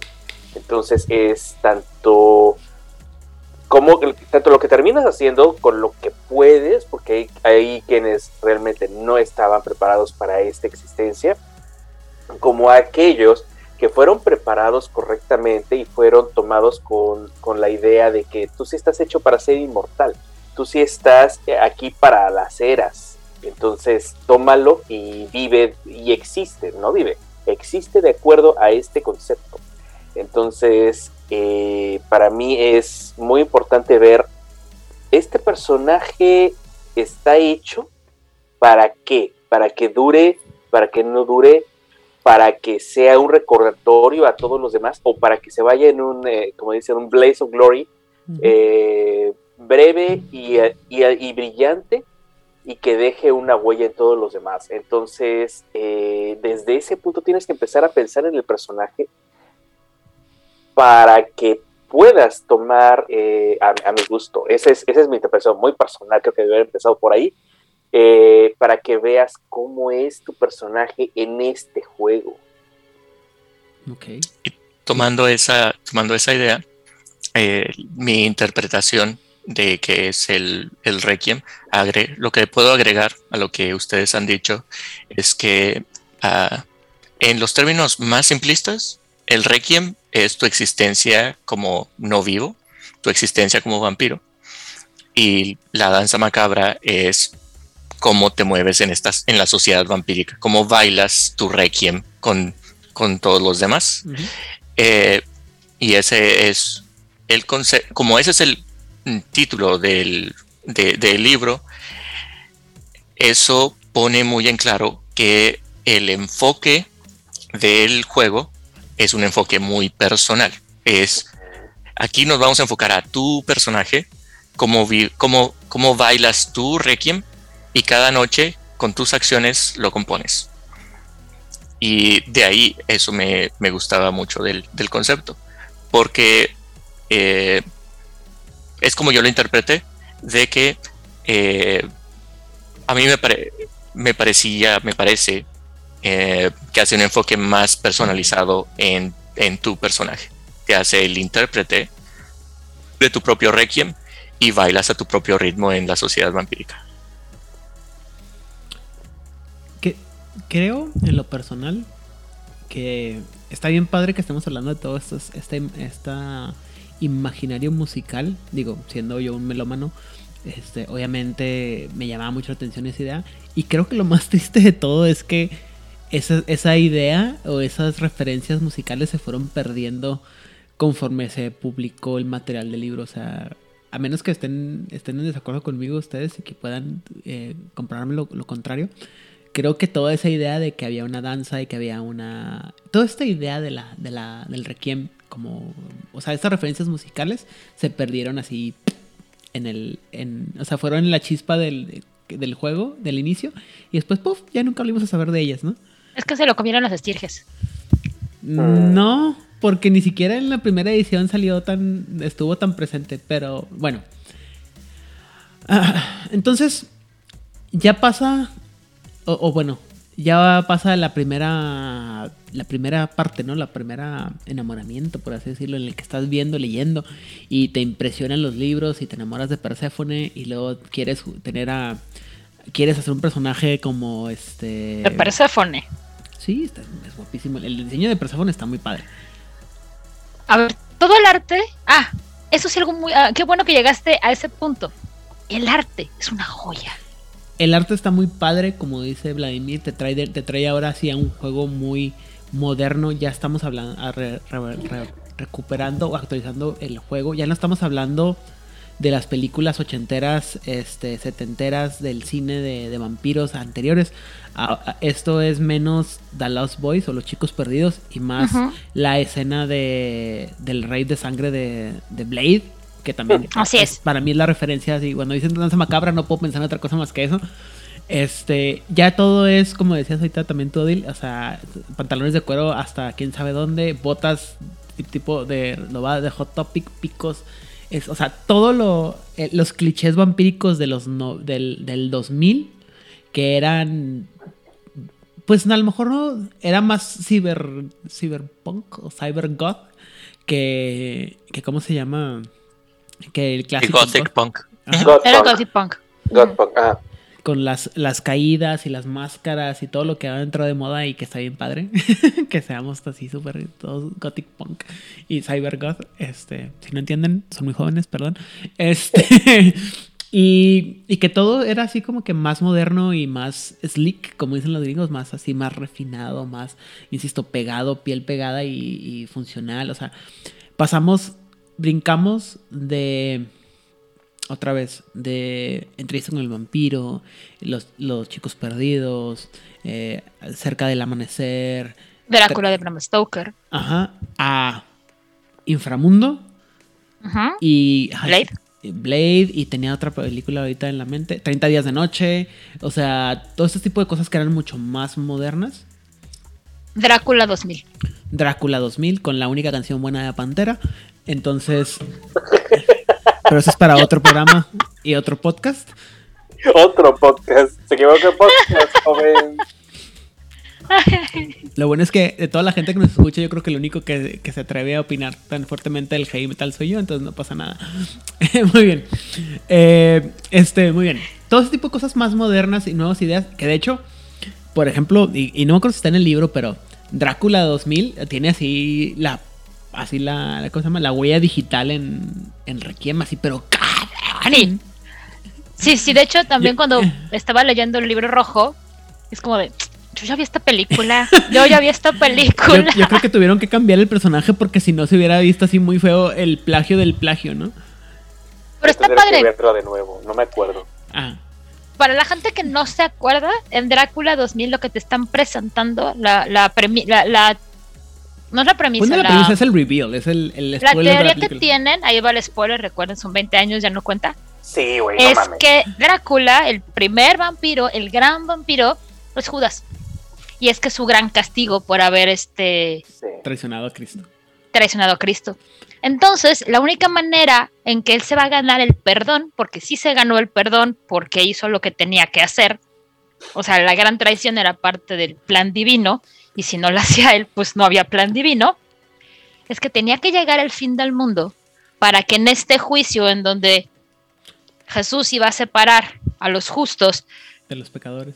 de los pecadores, iba a tomar a Judas y lo iba a poner en la lista de los justos, porque había hecho lo que tenía que hacer. El, el Pero pues también tenían que castigarlo, ¿no? No, El problema es que todo lo que estaba haciendo era para adelantar el maldito fin del mundo, aparte. porque pues ya estaba hasta para hasta la coronilla de, llevo dos mil años. Aparte, si no me equivoco, la parte del pedo es que eh, se supone que el, el pecado que cometió, el pecado más grande de, de Judas y que lo convierte en vampiro ni siquiera es el hecho de que La gran traición, no. de, que- de la gran traición, sino que se suicidó y fue en contra del plan en lugar de aceptar que él era el instrumento de Dios y eso lo convirtió en el primer vampiro. Pero lo ves y lo está leyendo y así como que Porque es uno, el suicidio, hay dos grandes pecados en el catolicismo que no se perdonan. Dos, no más de dos. Todos los demás son perfectamente perdonables si hay suficiente arrepentimiento. y dinero. No, Si hay suficientemente arrepentimiento. Uno de ellos es el suicidio, Ah, porque tú no puedes quitarte el, dio, el don que Dios te dio. O sea, una cosa es que tú vayas y mates a alguien, que es Ajá. ejercer la vida, ejercer la violencia en contra de alguien más, pero no puedes quitarte a ti mismo ese Sí. gran don. Ujú.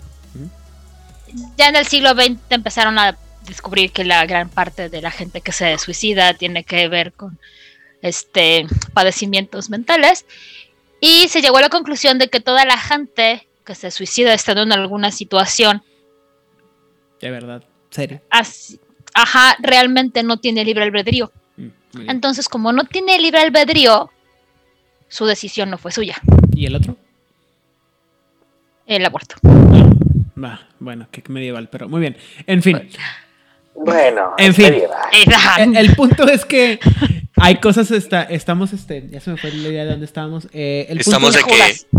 No, el punto es de que está modernizado. Ajá, está muy Drácula modernizado. 2000. Gracias, gracias. Todas estas Muy referencias. modernizado, ya teníamos, y sobre todo, insisto, ya no tenemos este canon del el, el cual tenemos que hacernos rabiosamente.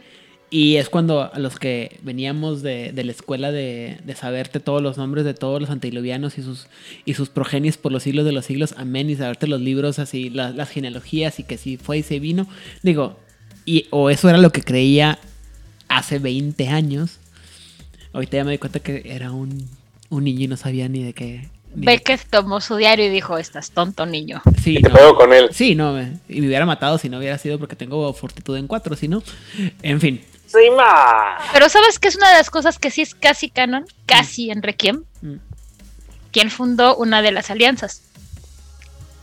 ¿Cuál? Ah, Ah, claro, claro. Pero eh, de eso vamos a hablar un poquito más adelante. Pero Bueno, Casi. bueno, bueno. empezamos ahora sí con, y ya, eh, eh, no para cerrar, pero empezando a hablar de cosas más tristes es, ya cuando te pasa el primer impacto, por así decirlo, ya cuando te, te pasa el, el, el, el- enamoramiento a primera vista, perdón, Yo le llamo cuando el fanboy se hace a un lado y entonces empieza ese el pensamiento crítico.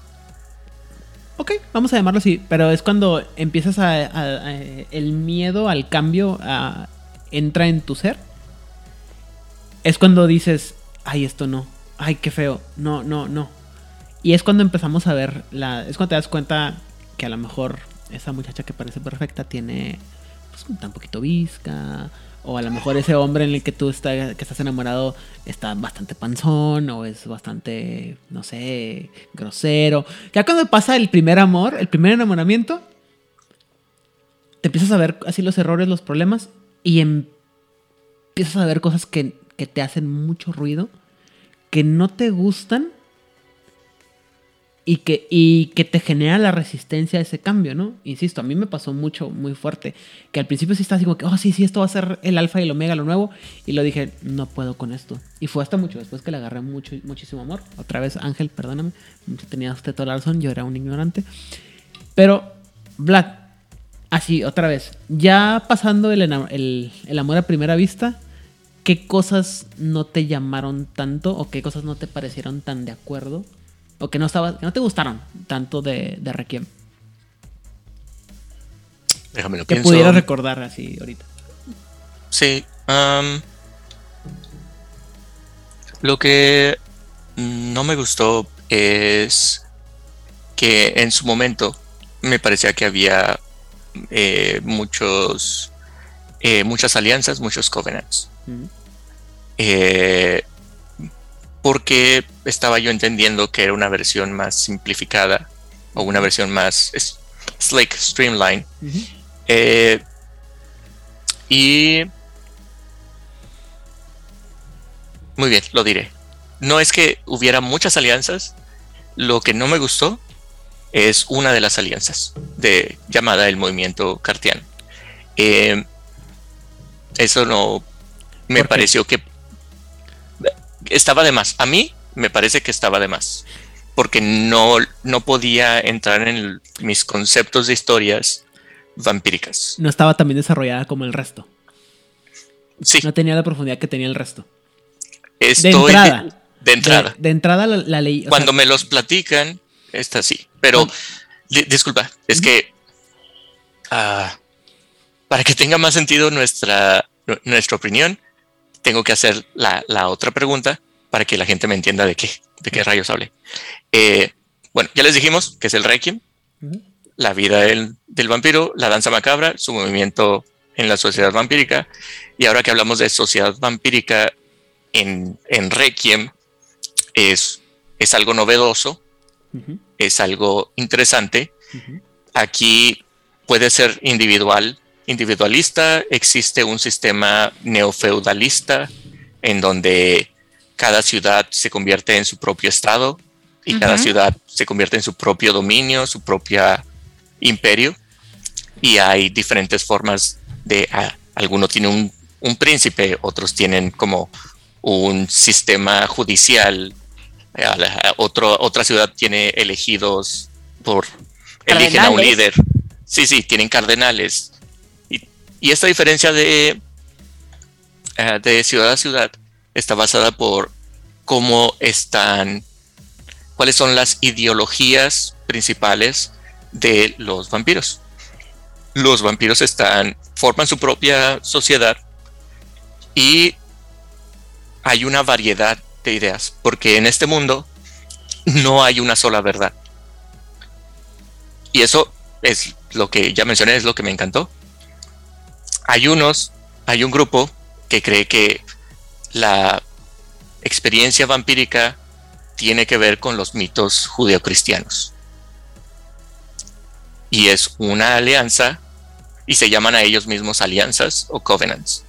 Así que existe esta entidad, este club de vampiros. ¿Cómo le dirías? interesante que. No, es que la palabra covenant no significa alianza. La palabra covenant es aquelarre. Aquelarre, ok. No, es que, es que, es bien padre porque si es una, si es una alianza o es un trato. Y eso es muy bíblico. También. O, sea, hay como 25 mil este, traducciones a Covenant. Sí, está bien padre porque creo que a diferencia del el libro verde en el que tenías secta, el término Covenant en inglés te daba la opción de eh, darle muchas acepciones y por lo tanto hacer diferentes este, ideas, ¿no? O sea. Pero esta idea la tomaron. Eso, esta idea la tomaron justo del libro de Demonio la Caída. Que tenías. Este, ahí es, la primera vez en donde se ve que tienes facciones políticas, que es en lo que cree tu, tu demonio caído, o tu ángel, bueno, tu demonio o tu ángel caído, como quieras verlo, y tu coro. Entonces, al hacer una mezcla de tu coro con tu política, con tu facción, puedes tener personajes mucho más variados. Y esa idea la retoman para todo el resto de Crónicas de Tinieblas. Y si te quedas en las facciones, para no entrar en detalles de, de todos los sabores que hay de, de los demás juegos de Crónicas, si te quedas con las facciones y con el tipo de bicho que eres, sin entrar en todos los subsabores y en todas las este, ramificaciones que puede haber, aún así puedes tener una, si es un, es una mezcla limitada, pero aún así es basta. No necesitas así como de, oh, sí, es que voy a ser el golpeador de los golpeadores. Ah, ok. Que es muy válido. Si quieres ser el que golpea del grupo que golpea, pues está increíble. Bueno, en realidad sí, lo, esto tiene su génesis literalmente en, en demonio, la caída, pero se refina enormemente en Mago, en Mago Dark Ages, porque ahí es la primera vez en que se aparecen las cinco torres y aparecen este, los cinco... Eh, en Dark Ages Mago. Dark Ages Mago, sí, eso lo dije. El chiste es que son 5 por 5 y es ahí donde se refina de una manera maravillosa, incluidos los poderes asociados a cada una de las torres. Esa estructura se retoma íntegramente, tanto para vampiro como para mago, el despertar. Pero para todos los demás, o sea, si tú estás jugando cualquier sabor de crónica, esa es la mezcla. Es que estos se presentan ahí prácticamente clonados de, esta, esto. Y el resto son ya refinaciones específicas para cada uno de los demás splats que ya conocemos. Pero en estos creo que es donde toda la, experiencia recabada se refleja directamente.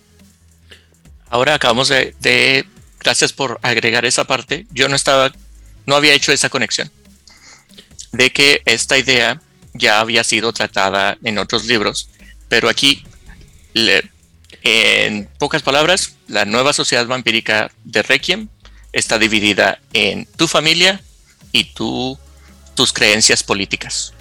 Y es que ni siquiera eso, porque, bueno, ah, insisto, mi, visión era eso, ¿no? Que las alianzas podían ser o de origen político o de origen este, social, religioso. religioso y, y una parte de mí en algún momento pensó que, que incluso podías eh, era como como que un personaje pudiera tener ser parte de varias alianzas en diferentes niveles, ¿me explico? De hecho, este en el ARP hay un mérito. No recuerdo si ese mérito existe en, en el juego de mesa, no lo recuerdo la verdad. Mm. Pero en el ARP sí existe el mérito eh, de este que tú perteneces a una alianza, pero eres reconocida en otra o sea, es como decir, um, es como hablar de eres ciudadano de un país y tienes permiso de residencia en otro. o sea, no tienes todos los derechos de un ciudadano, pero tienes casi todos. Y es que tenía sentido, insisto, porque había muchas alianzas que estaban eran muy políticas y otras que eran muy religiosas. Así es. Y para darles eh, contexto a quienes nos escuchan por primera vez de esto, y vamos a desarrollar en los próximos programas. Nos vamos a ir así a detalle de, en todos estos conceptos, pero para que estén con nosotros en la conversación, en el nuevo en Requiem puede ser miembro de una de las cinco familias de sangre o cinco clanes de vampiros. Pausa. Antes que empezamos. Antes que empecemos con ese tipo de cosas y que, que sí hay que abordar, una de las cosas que a mí me gustaba muchísimo y que también creo que se ha desperdiciado mucho en todas las ediciones de Requiem y del, Mundo de Tinieblas, bueno, de Requiem más que de Mundo de Tinieblas, es el hecho, la idea de que los clanes y las alianzas podían cambiar con el tiempo, porque como no eran más mutables, ¿no? Entonces tú eh, te decían, eh, y eh, también esa fue la promesa del primer del libro, ¿no? Lo que tú ves ahorita es este libro en este momento, pero en 10 años que hagamos otra edición, las alianzas pueden cambiar y los clanes pueden cambiar. Y, si tú, y si tú logras viajar al pasado y, y, o sea, viajar al pasado en el sentido de que si publicamos material atrasado, los clanes deberían de ser totalmente diferentes y las alianzas también. Claro que la Roma, el Requiem de Roma nos mintió, ¿verdad? Pero eso ya es otra cosa. Y luego volteas a ver Dark, Darkeras y también como que no cumplió bien la promesa. Pero eso ya es una grave muy personal.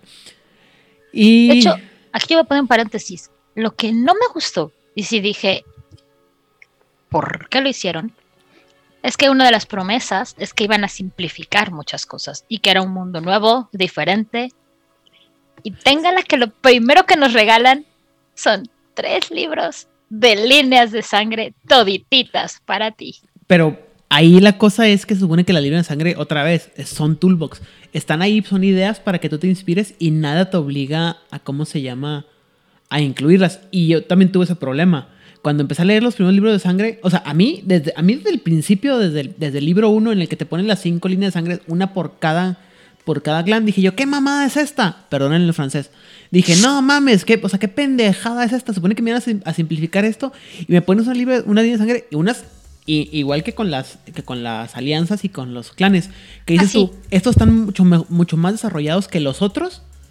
Y luego las, las, las primeras líneas de sangre que dije yo, no mames, güey, esto está está está súper pendejísimo. Hasta que, insisto, el señor y, sal- y mi señor Salvador en este caso, señor Ángel García me dijo, güey, es que no, te, no tiene que estar todo a huevo. Si te gusta, mételo y si no, no. Y líneas de sangre en cada libro de clan. Y Ah. líneas de sangre en cada libro de alianza. Nada, deja de echarle sal a la herida. No, no, es que es- está bien, está bien Es chido. que había líneas de sangre en cada libro que sacaron de Requiem y ese es uno de los peros más grandes que le tengo. O sea, nota, me Para- encantan las líneas de sangre por esa parte de hacer tu vampiro único, especial y detergente. Pero es como, way too much. ¿Y sabes qué pasó, Rigel? Que a mucha, y, no sé si lo sabes, pero es que a mucha gente en Estados Unidos, en la, en donde, donde este juego vive, a mucha gente eso lo sacó de, de, de quicio y, no- y eso es lo que alejó a muchos jugadores. Porque mucha gente, plano. al igual que yo, no lo, acept- no lo aceptaron. Dijeron, "No, es que no mames, dij- me dijiste una cosa y esa es otra cosa. Son Ah, un chingo, es hasta perdón, gente. es hasta después que dices tú, es que la, la idea que yo agarré fue un poco... esta idea que me presentó Ángel García otra vez, perdónenme, no voy a dejar hablar, no me se me va a caer de la boca este episodio, es, es que tú puedes agarrar toda la montón de líneas de sangre y decir, en esta ciudad existe esta, en esta ciudad esta no existe, o no existe ninguna de ellas, ¿sí? Y es una cosa que yo lo llevo ahorita, por ejemplo, ahora, y, y disculpen mi, mi gatekeeping que tengo ahorita, es cuando me puse a ver las películas de Marvel y que yo había leído cómics y decía, eso está mal, así no es en los cómics, es- esto no, o sea, y toda la gente que, ¡ay, qué padre! Y llegó un punto en que dije, esto es como en Requiem, güey. Tú agarras y, y volteas y, y dices, pues no es lo que yo conozco, pero, la pero está bien, o sea, lo veo como un mundo, un mundo paralelo y está bien, un what if y lo disfruto. Exacto, Y es ya, una realidad paralela, ah, qué padre que hicieron esta esto. referencia y qué bueno y bonito que estuvieron, que está, que está chido y qué bueno que metieron. Y, te, y lo disfrutas. Pero eso me tomó mucho tiempo a mí como jugador y como fan de Vampiro la Mascarada. Perdónme, soy muy tonto. Pero No, no, no. eso De fue hecho, muy bueno porque cuando empiezas a checar todo Requiem para atrás, y digo, cuando, eh, esa revisión, dije yo, oh, qué padre, hay un chingo de ideas para acá. Y, y tú las puedes acomodar como te dé tu regalada gana, ¿o no? Es que eso es una base del rechazo que genera la psique, eh, en general, la, la psique humana no está acostumbrada a este tipo de cosas. A ver, pero bueno, volvemos al punto. Vlad, ¿no te gustó el movimiento carteano? Estoy totalmente de acuerdo contigo. Oiga, No, es que, Eh, güey, Espera, Güey, déjenme. espera, permíteme- mancillaron el nombre de mi ciudad. Hijos de la chingada. Y lo hicieron absolutamente nada. Es que no es por Cartago. Oh, tenías que empezar así, directo al cuello. Él fue, él empezó. No es por Cartago. El cartiano es porque se carteaban cosas, dude. No es por Cartago. Continúa, luego lo, luego lo vemos. Luego lo vemos, Luego lo, lo veremos en su episodio. Lo veremos en su episodio. Lo que yo quiero eh, eh, que los que nuestros escuchan, escuchas, eh, eh, nos puedan seguir en esta, en esta conversación es voy a decir la, estructura vampírica en la forma más simplista. Luego en los próximos episodios ahondaremos en ellos, pero para que tengan idea de qué rayos estamos hablando. Porque mucha gente que no ha tenido la oportunidad de leerlos y como es un, una línea de juego que no está a la cabecera o no se les promueve tanto, mucha gente que empezó a jugar después no puede ni siquiera conocerlo. Eso también es importante, ¿eh? Eh, La distribución que tuvo Requiem y el mundo de Tinieblas Nueva no fue tan. Fue eh, mucho no más fue- limitada, porque era cuando em, le apostaron mucho a lo digital y eso limitó a mucha Insisto, gente. la gran sequía del rol. O sea, una de las razones también por las que cuarta edición de Calabozos y Dragones, muy con la idea que si les gusta o no les gusta, tuvo tan poca aceptación, es porque no llegó a todos lados. O sea, tuvo una menor distribución Y, que lo que ha tenido quinta edición. y no sé si eso tiene mucho que ver, ¿no? Pero eh, apostaron mucho por lo digital en una época en la que solo en algunas áreas del, del mundo eh, esas distribuciones eran tan fáciles y que las tecnologías no Además, el costo de los libros era más alto. O sea, cuando tú comparabas un libro de Requiem con un otro libro de, de White Wolf, eran más caros. También otro problema que hubo fue toda la crisis que tuvo White Wolf a partir del 2006, me parece. No me, no me acuerdo bien de en qué año fue el problema económico que dejó a White Wolf pues, pues, pues, pues inexistente, Pues, más o menos ¿verdad? cuando lo, cuando lo compró CCP. Entonces se juntaron muchas cositas. Este. Se juntaron Espera, muchas Está cositas. aventando, está aventando Sí, sí, sí, lee lo que te dijo, yo hablo acá. Se juntaron muchas cosas que afectaron mucho la distribución del juego. Se afectó que la gente no le gustó, porque eso es un hecho, no les gustó, el juego no fue bien recibido. Se juntó que no había tanta distribución del juego. Se juntó que tenían la competencia digital, como lo dije hace un ratote, de videojuegos y juegos de mesa Uh, se juntó que la gente que estaba jugando estos juegos ya empezaba su vida adulta y era como, ya no me da la vida para juntarme seis horas a la semana o tres veces a la semana para jugar esto. También fue un cambio de, de generación, bueno, o no de generación, de responsabilidades de la generación.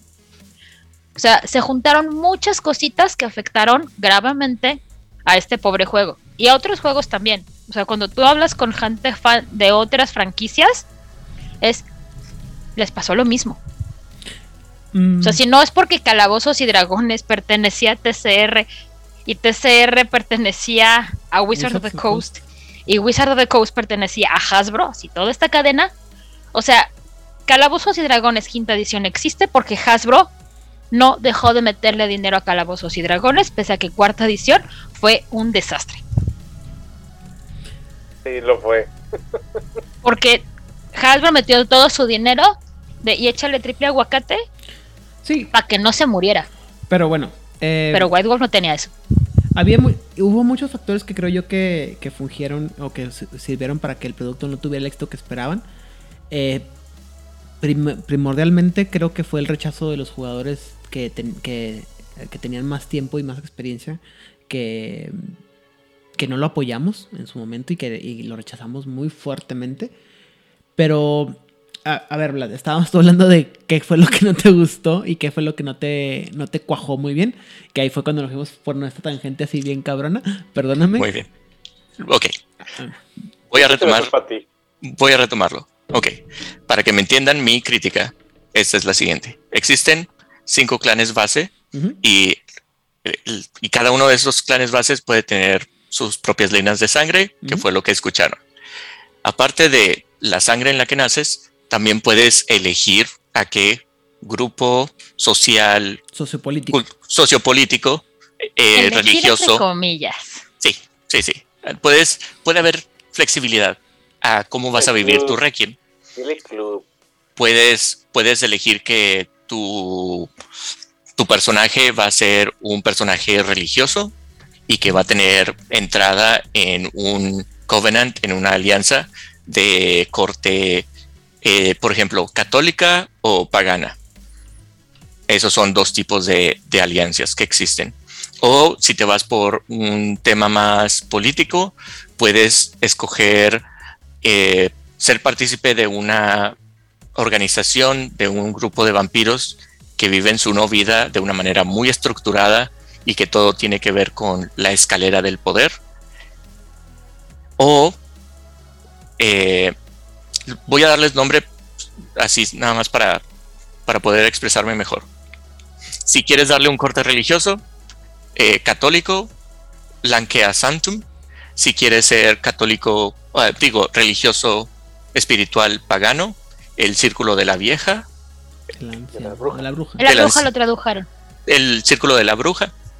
Y si quieres estar en este mundo de intriga política, backstabbing, eh, estructura de poder, eh, hay un grupo que se llama Invictus. Y también existe otro grupo que es más, ni siquiera sé cómo describirlo bien, pero se llama Escolares. Científico escolar, eh, pseudo científico escolar, que se llama la Orden del Dragón. Y existe este quinto quinta alianza, que es la que a mí no me gustó, La más pinche Es- que se llama el movimiento cartiano, que Es una opinión totalmente subjetiva, Aidan Rodríguez. Totalmente. Subjetiva. cuando lo presentan, y la forma en que yo lo entendí aquí, es que ellos son la, la contraparte del grupo Invictus, del grupo estructurado. En otras palabras, los cartianos son los revoltosos, son, así los vi y así los leí, son rebeldes sin causa, o causa o no, pero su objetivo, su, idea es eh, romper el status quo por porque tienen sus propias razones, cada quien te va a decir su idea y en comparación a las otras alianzas tenía su desarrollo estaba menos menos estructurado y me parecía pobre en comparación de leerlo a los demás. Otra de las cosas que sí hay como canon, digamos, así recordemos que en Requiem lo vamos a repetir mucho. No todo es absoluto, siempre puede haber un o así me acuerdo que era o así me contaron que era. Pero sí hay un orden en que las alianzas fueron apareciendo. Basados en la lógica de de lo que habla cada una. Se supone que la primera alianza en aparecer, con muchas comillas, era el Círculo de la Bruja. Por esta situación de este de rendir a este de rendir tributo a la madre, a la gran madre creadora de todos los monstruos o a cualquier figura de la madre, porque es esta madre creadora. Luego vendría la eh, el lanza el Xantum, porque aparte cambia de No. nombre. Bueno, primero es. ah, eh, eh, al principio todavía somos Lankea Sanctum. Ajá. Esta segunda edición cuando lo cambian a Lankea Et Sanctum. Exacto, o sea, cambiaron el nombre. Mi teoría es porque no saben latín, pero eso soy yo. No, no, sí, sí, esa es la razón. Ahora, sí, es que se llama, en la primera edición se llama Lanceac Sanctum, que sería, si lo traduce, sería el santuario de la lanza. Cuando escucha la historia de la alianza, Ah, sí. sí, ese santuario. Ese santuario. Es el santuario o el refugio de la lanza. Yo, soy- yo pensaba que era la lanza sagrada, pero muy bien. No, no, no, la señora sabe de lo que habla. Declinaciones latinas. Y cuando le cambian a Lancea et Sanctum, La lanza y el sagrario. y el san, ajá, el sagrario, exactamente. Entonces, es una sutileza bien rica que tiene que ver porque no saben latín. Pero esa es otra historia. La tercera sería el Invictus, porque Roma, grande Roma. Roma. Claro, claro. La cuarta sería Roma. la Orden del Dragón, porque Drácula, digo, que está muy obvio el nombre. Sí. Obvio. Y luego el movimiento cartiano. Siglo XIX.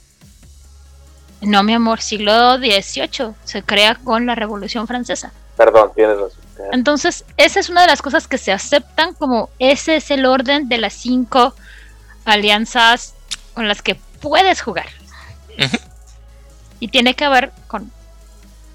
mm, con quién las creó en teoría o cómo es que se fueron eh, Formando. Tomando, así es. formando. De hecho, cuando tú empiezas a ver los nombres de los invictus al, al interior de la alianza, todo tiene que ver con Roma. Todo. Sí. Y a esto, eh, para quienes nos escuchan, dentro de tu alianza, cada una tiene su propia organización, sus propios eh, puestos y qué rol puedes, puedes tener dentro de esta organización.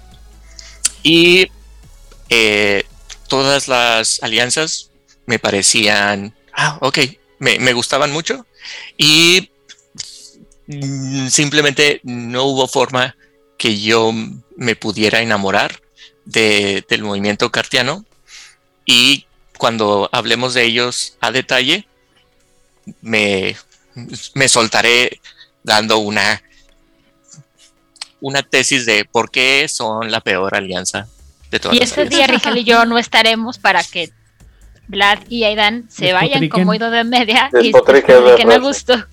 Para no interrumpirlos, ¿verdad? Bueno, eh, y bueno, esa, ya que les di un poco las de, mejores amalgamas de toda la mendiga. ya les di Bueno, las, a ver, Rigel, entonces. Sí. Ya, ya Vladimir nos dijo más o menos qué fue lo que no le gustó cuando pasó el amor a primera vista. Ahora, Rigel, Oh. dinos tú qué fue lo que no te gustó cuando pasó el amor a primera vista. Ah, caray, pues mira,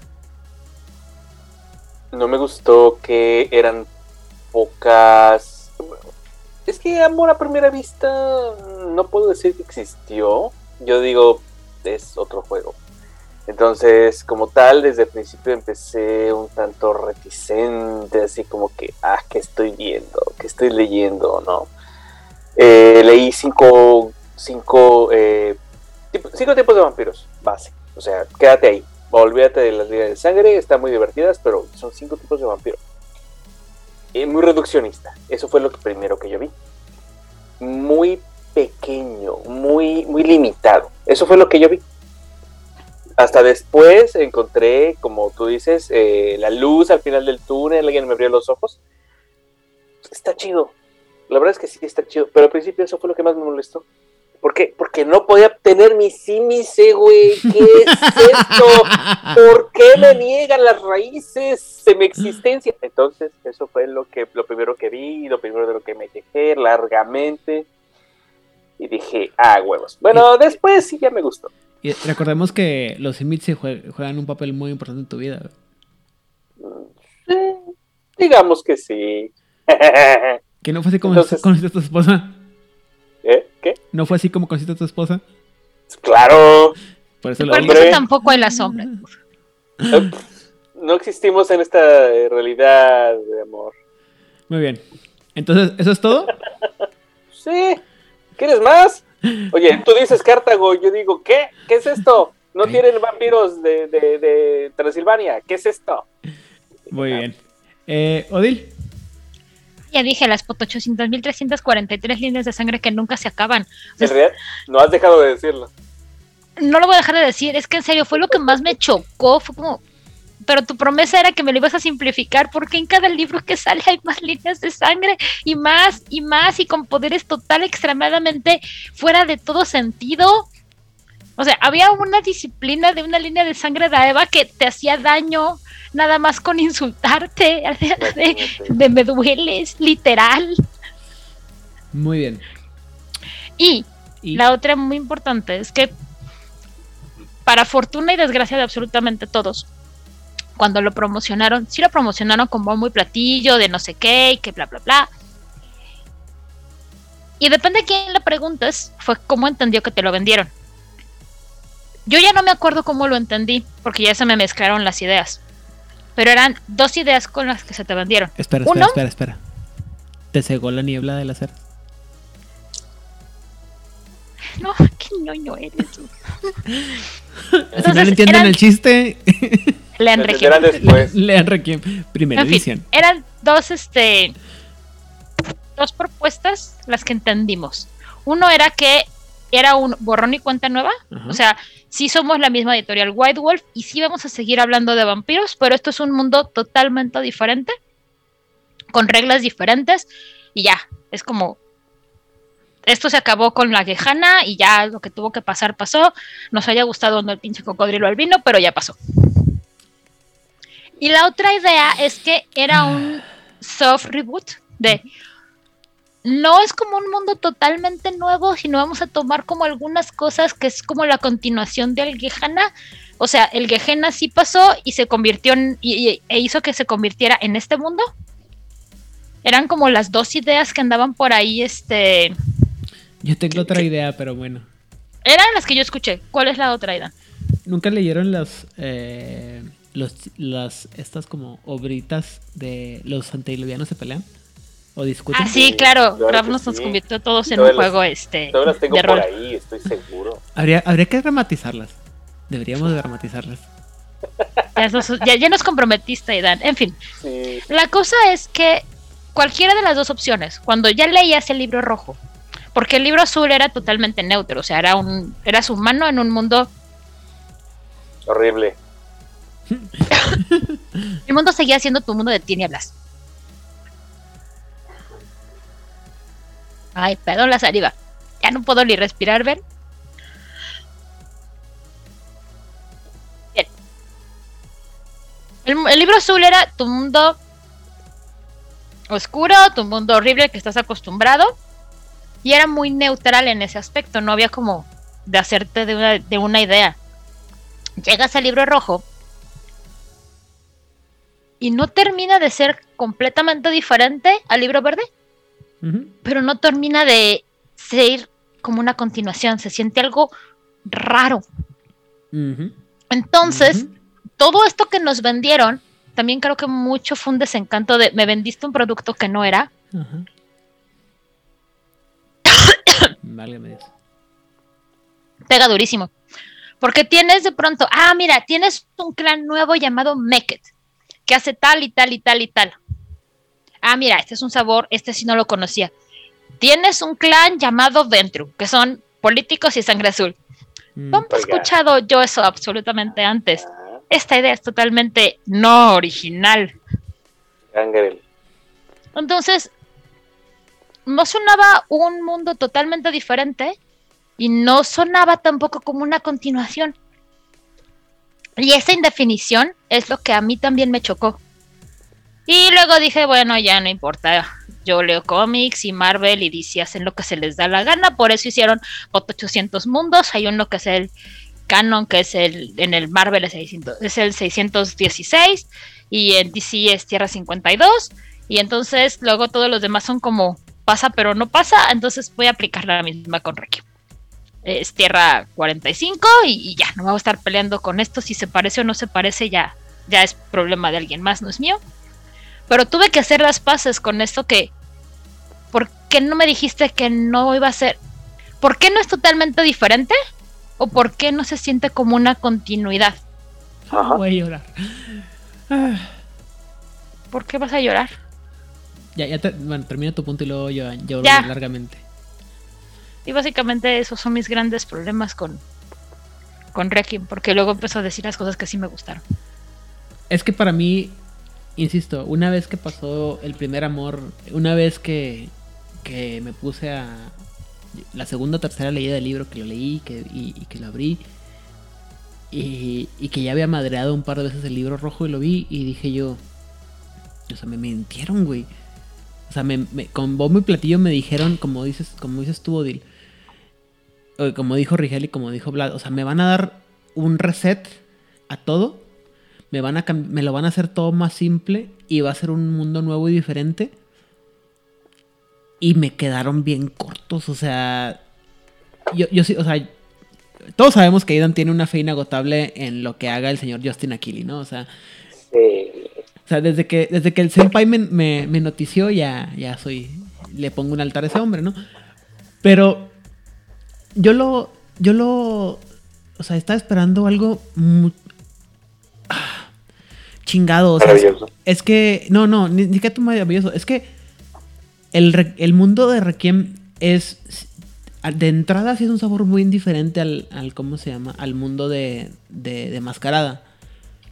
Pero hay elementos, como decía Vlad, que no son, no alcan a mí me parecían que no estaban tan bien desarrollados como otros. A mí, insisto, siendo quien soy, como todo mundo sabe, el movimiento cartiano me vino, me vino bien flojo y bien aguado y bien insípido comparado con todo lo demás, las alianzas que habían, ¿sí? Eso no te lo discuto. Las, Eso es lo que no. las los clanes chinga, güey, cinco clanes y de esos cinco clanes tres son reciclados. ¿sí? Y, muy reciclados. y muy reciclados. O sea, a uno le cambiaste el nombre porque gracias a Dios, pero de ahí en fuera, o sea, los únicos nuevos el Meket y el o sea, el Meket y el Deva o sea, el- Deva es, es un toreador, no mames, ¿no? Nos, Nosferatu, Gangrel y, y Ventru es exactamente lo mismo. La única diferencia es que le hiciste- los- a los Nosferatu más jugables sin que sean espantosos, ¿sí? Ujú. Ah, les cuento un chiste de Nosferatu, de, de eso. A ver. Cuando estábamos jugando al LARP, uno de los personajes era un este era un Nosferatu del Invictus. Ah. Su fachada es que era diputado plurinominal del PRI. Wow. Ese era su, su- e- e- eso había sido él cuando era humano. Déjame adivinar, ¿era el señor de la basura? Nah, nah, No. nah, nah. Era más No, no, horrible. no. Era, era horrible, como debe de ser un, un Nosferatu. La cuestión es que físicamente él se veía pues como una persona normal. cuando lea, este, cuando expliquemos a los Nosferatus y las dif- dif- diferencias explicaremos eso. Mm. Pero el chiste que teníamos es que originalmente él iba a ser abrazado por un Bantru Y se lo ganaron. que lo había estado grumeando durante lustros para que fuera su, su chiquillo perfecto. Y Mm. cuando lo abraza, la sangre tan sucia y tan corrupta y tan podrida del clan, El priista. digo, del prismo, convirtió a ese futuro Ventru en un Nosferatu. Y ahí voy con la, la, último, la última Ya. queja. Todo ese tipo de historias, lo malo es que ya lo veías en, en Mascarada. O sea, e- estaba tan pegado a Mascarada que ya no lo podías separar. O sea, el libro que supone que tenía que ser nuevo, único y detergente No lo era. era el hermano chiquito de, de Mascarada. Y aunque querías, querías agarrarle diferenciación y querías separarlo, no podías. Y discúlpeme como- si soy muy tonto. Como la Coca-Cola de los 80 cuando en Estados Unidos que cambió ¿con la de, fórmula? de fórmula de azúcar de caña a, a fructosa, Ajá. que sí era Coca-Cola, pero Sí. ya no era Coca-Cola. Ah, y como los, los mexicanos y los americanos, bueno, aquí en, en frontera que decimos que la que la coca americana sabe diferente a la mexicana y prefieren la mexicana que la americana. Porque usamos azúcar de caña para En fin. En fin, el punto es Pero esa es la diferencia, es como, Mm, Es una estupidez, pero. Pero bueno, el punto. El punto era para mí. Y muy, muy, muy para mí. Ya sé que Vlad está afinando los cuernos, bien cabrón. Pero el punto para mí es que casi todo. O sea, lo malo es que eran tan similares las cosas. Que, que no podía separarlas. O sea, y eso es antes de llegar a la línea de sangre. Porque si en, en los clanes principales te habían dado el, así como que la puñalada por la espalda, en las líneas de sangre te terminaron de dar el, el remate en- así en medio de los ojos, ¿no? ¿Por qué? Y dos palabras nada más. Y, y eso es una cosa que creo que todo el mundo tenemos como injuria personal todavía, porque hasta donde yo recuerdo, no lo han revisado, no lo han cambiado, no lo han actualizado para que sea diferente. Y dos palabras. En orden de, de, ofensi- de ofensa, para que vean nomás hasta dónde llegamos. ya escupe. Bruja y Malcovians. Ah, los Malkovia. No. Puchi, guácala. Porque, porque, porque los Ustedes bruja- saben los que no me gustan los tú. Hijo de su madre, no mames. Pero, Pero los los güey. Hey. Y, Puchi. y- y ojo lo que voy a decir, ¿eh? No Los llegaste a Mal- los La Sombra. Malcovians no son tan mala idea. Como tal. Pero- Pero el hombre los condenó. Igual que Bruja, igual que La Sombra. Ajá. O sea, eso, y eso fue lo malo, que conforme quisieron. O sea, como que quisieron decir, vamos a salvar las cosas que les pudieran llamar la atención a los, a los, vie- a los viejos jugadores. Vamos a, ce- a, a cebarlos con estas ideas. O sea, cebo de, de, de, de trampa. De engordar. No, no, cebo de Ah, trampa. ya. De, de carnada. Y Helados luego- gratis. y dices tú, no, no mames, güey. O sea, no, güey. ¿Sabes cómo se sintió? Para que la gente nos ubique más en esta temporalidad, como el episodio 9. Mm, Quisieron meter un montón de cosas de, de, de eye candies y demás para los fans de vieja, vieja escuela. La bronca Star es que Wars. ya estaba muy muerto. yo diría que Sí, es episodio ¿no? 1, pero muy bien. Star Wars 1 todavía tiene más sentido que el 9.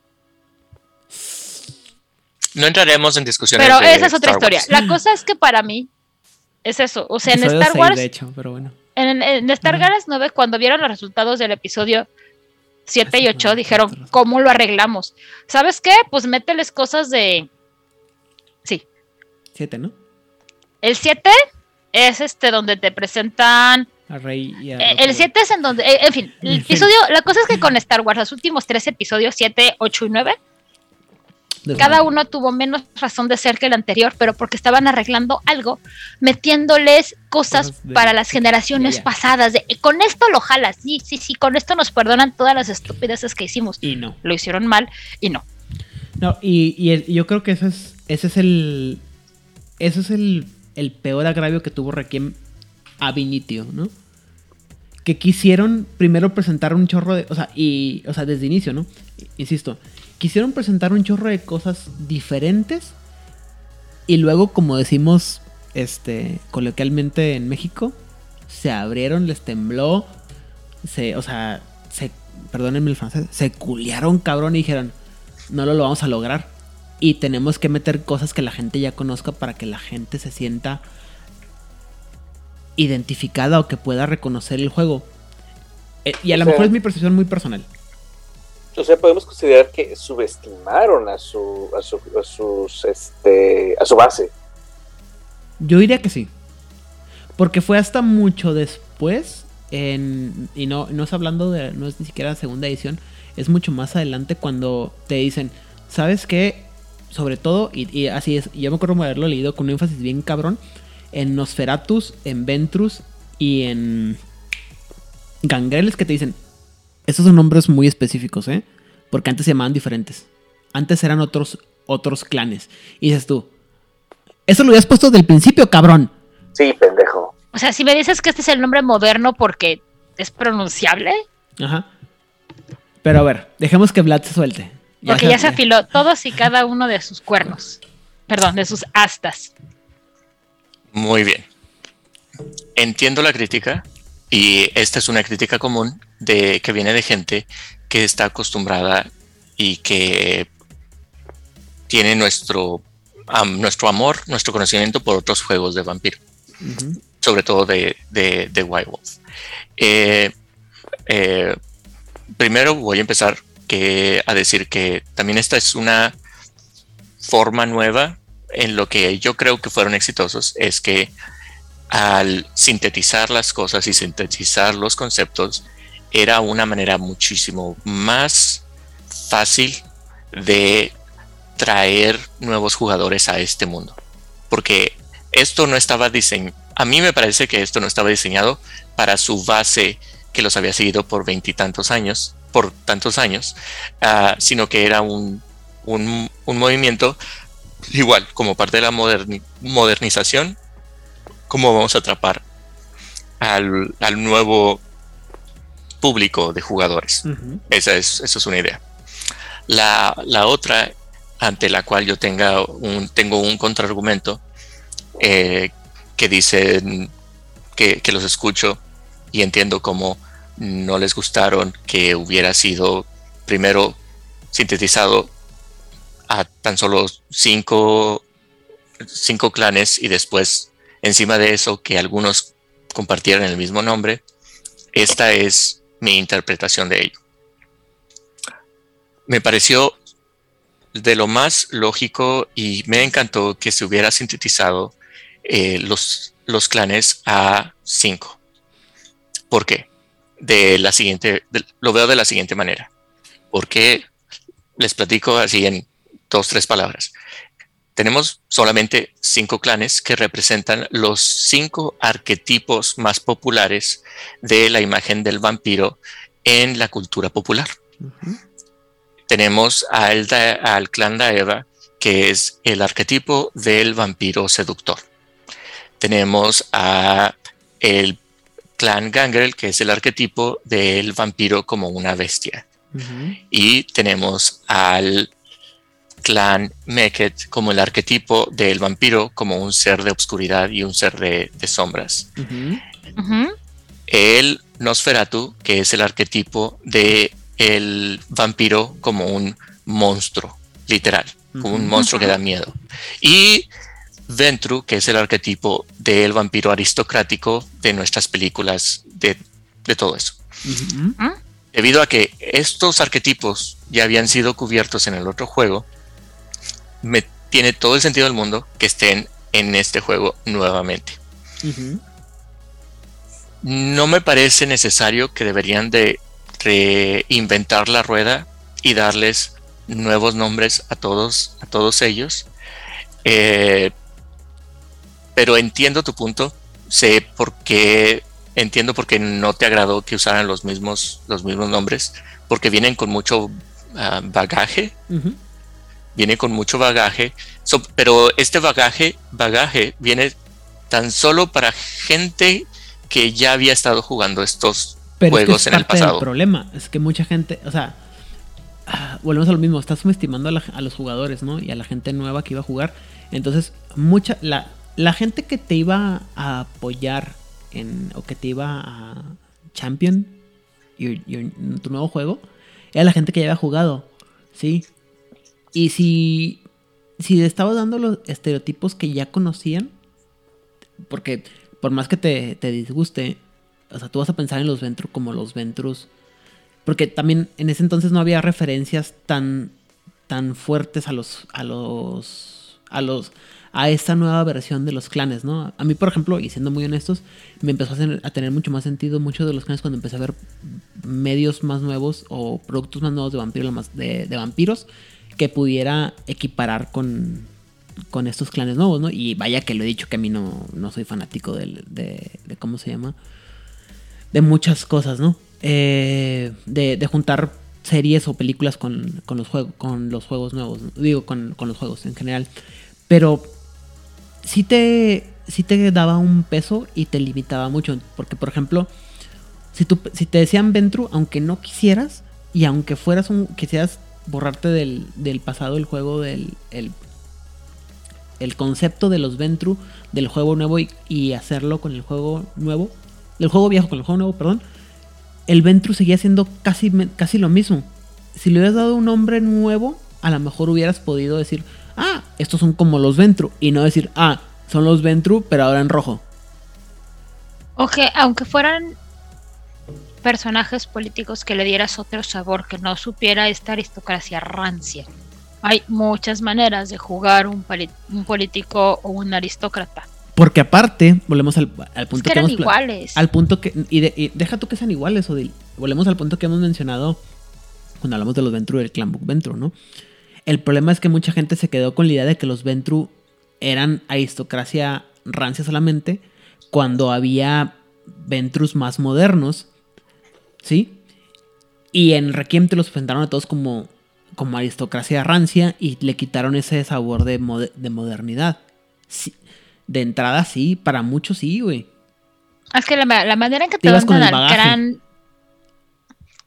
La manera en que te venden al, la imagen, o sea, la, la cajita de cereal que te venden, o sea, lo que tú ves es la imagen de la danza de los vampiros de este película este, en donde todos están, que salieron de sus tumbas y están bailando en este gran salón enorme y no se reflejan en los espejos, pero la ropa se ve, es muy elegante, es muy fastuosa, pero está vieja.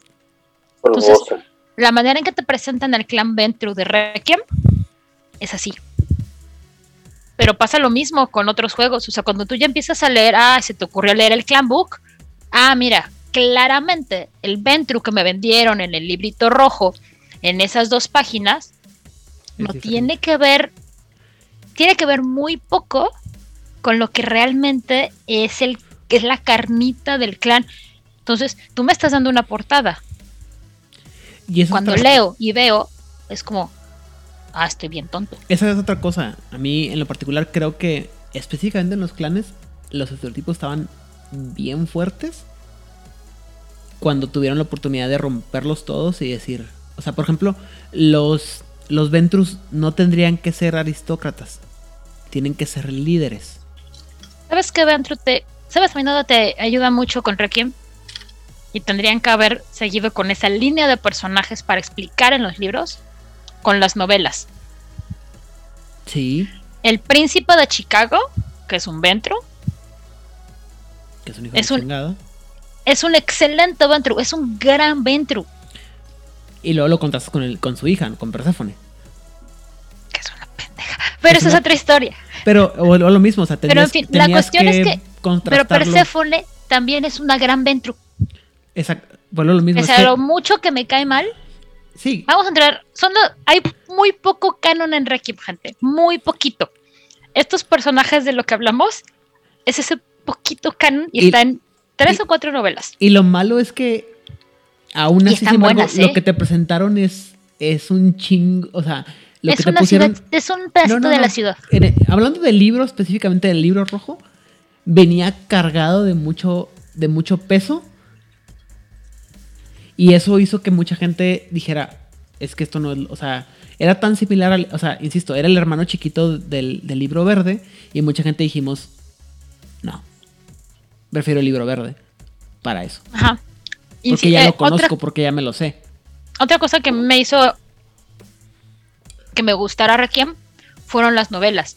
Mm. Porque entonces ya vi de qué iban los clanes y ya vi de qué iban las alianzas y cuál era como la intención, quiero pensar, de los autores cuando escribieron el libro rojo. Pero, pero si es como. Pero ¿por qué tengo que echarme tres novelas para poder comprenderlo del todo? Y si eres del 95% del mundo, del mundo fuera de Estados Unidos que jamás leyó las novelas, porque el príncipe de Chicago es un gran príncipe y es un gran Ventru y es un gran Invictus que si dices, hijo de tu... Todos los insultos de aquí. Y Persephone es una idiota de primera. Es como decir, te mereces todo lo que te pasó, absolutamente todo y más. Pero también es una gran Ventru. O sea, todas las cosas que hizo... Todas las cosas que hizo son dignas de un Ventru. Pero está chiquita. Tachaba la morra. Tachaba la morra. En fin. Pero son grandes Ventrus de Requiem. Pero hay que conocerlos, ¿no? Pero tienes que leer las novelas, que sí están muy buenas, gente. Si las encuentran ahí, ya sean en paperback o en PDF, las quieren comprar en drive porque si están, en serio, denles una oportunidad. Aunque no les guste Requiem, como novelas de vampiros, y con intriga política están padres. Déjenme darle un, un, saludo a una persona que tal vez conozcan, el señor Vladimir Soto, que me regaló todos los libros, las novelas de la primera trilogía de, de Requiem. Chulada de cosa, gracias, gracias. Si lo conocen, saludos, le mandé muchos abrazos. Y bueno, eh, ya llevamos un buen largo tiempo en este episodio. Yo sé que no nos han extrañado mucho porque no hemos pasado tanto tiempo sin estar con ustedes. Más cuando, sin embargo, falta mucho que adular, mucho que odiar y mucho que contrastar. Antes de cerrar este episodio, vamos a, hacerla, a cerrar con la pregunta que, hizo Vlad. Vlad, ¿clan y alianza favorita? Ah, no, no, esa, era la pregunta de Odile. Yo tengo otra, pero, pero está bien. Voy a responder esa pregunta primero. Ah, a ver, déjame, ¿cuál es tu pregunta? Y luego ya vemos si... Ah, y luego las cubrimos. Ok. Sí, ya, cerramos con el plato fuerte. Ya cerramos con todo. Muy bien. Ah, mi pregunta para, para ustedes: ¿qué concepto nuevo que aparece en Requiem fue su favorito? Uf, fácil. Sí, yo sé que, que hay una, una respuesta, o tal vez no. Ahora voy a responder las preguntas. Eh, jugando Requiem, el personaje con lo que empecé era Ventru, pero, mm, pero no, no, porque no sabía, era, era joven. Ya cuando leí todo, estaba morro el chavo. Estaba morro. Luego leí los libros y yo, ah, ah, ah, ok. Eh, mi clan de Requiem sería Deva, Daeva y nadie lo hubiera sabido. Nadie, nadie, nadie se le hubiera ocurrido. Y el Covenant o la alianza sería la Orden del Dragón. Nadie se lo hubiera podido imaginar, güey.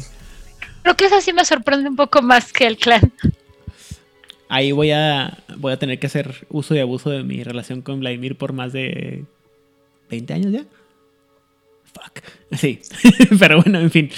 Uh, Rigel. Wow, este.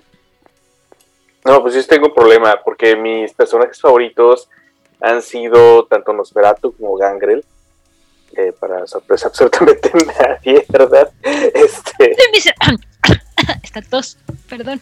Tuve por otro lado un personaje que realmente me encantó, que era un Malitzin, eh, que era más un, un, un Ventru que nada.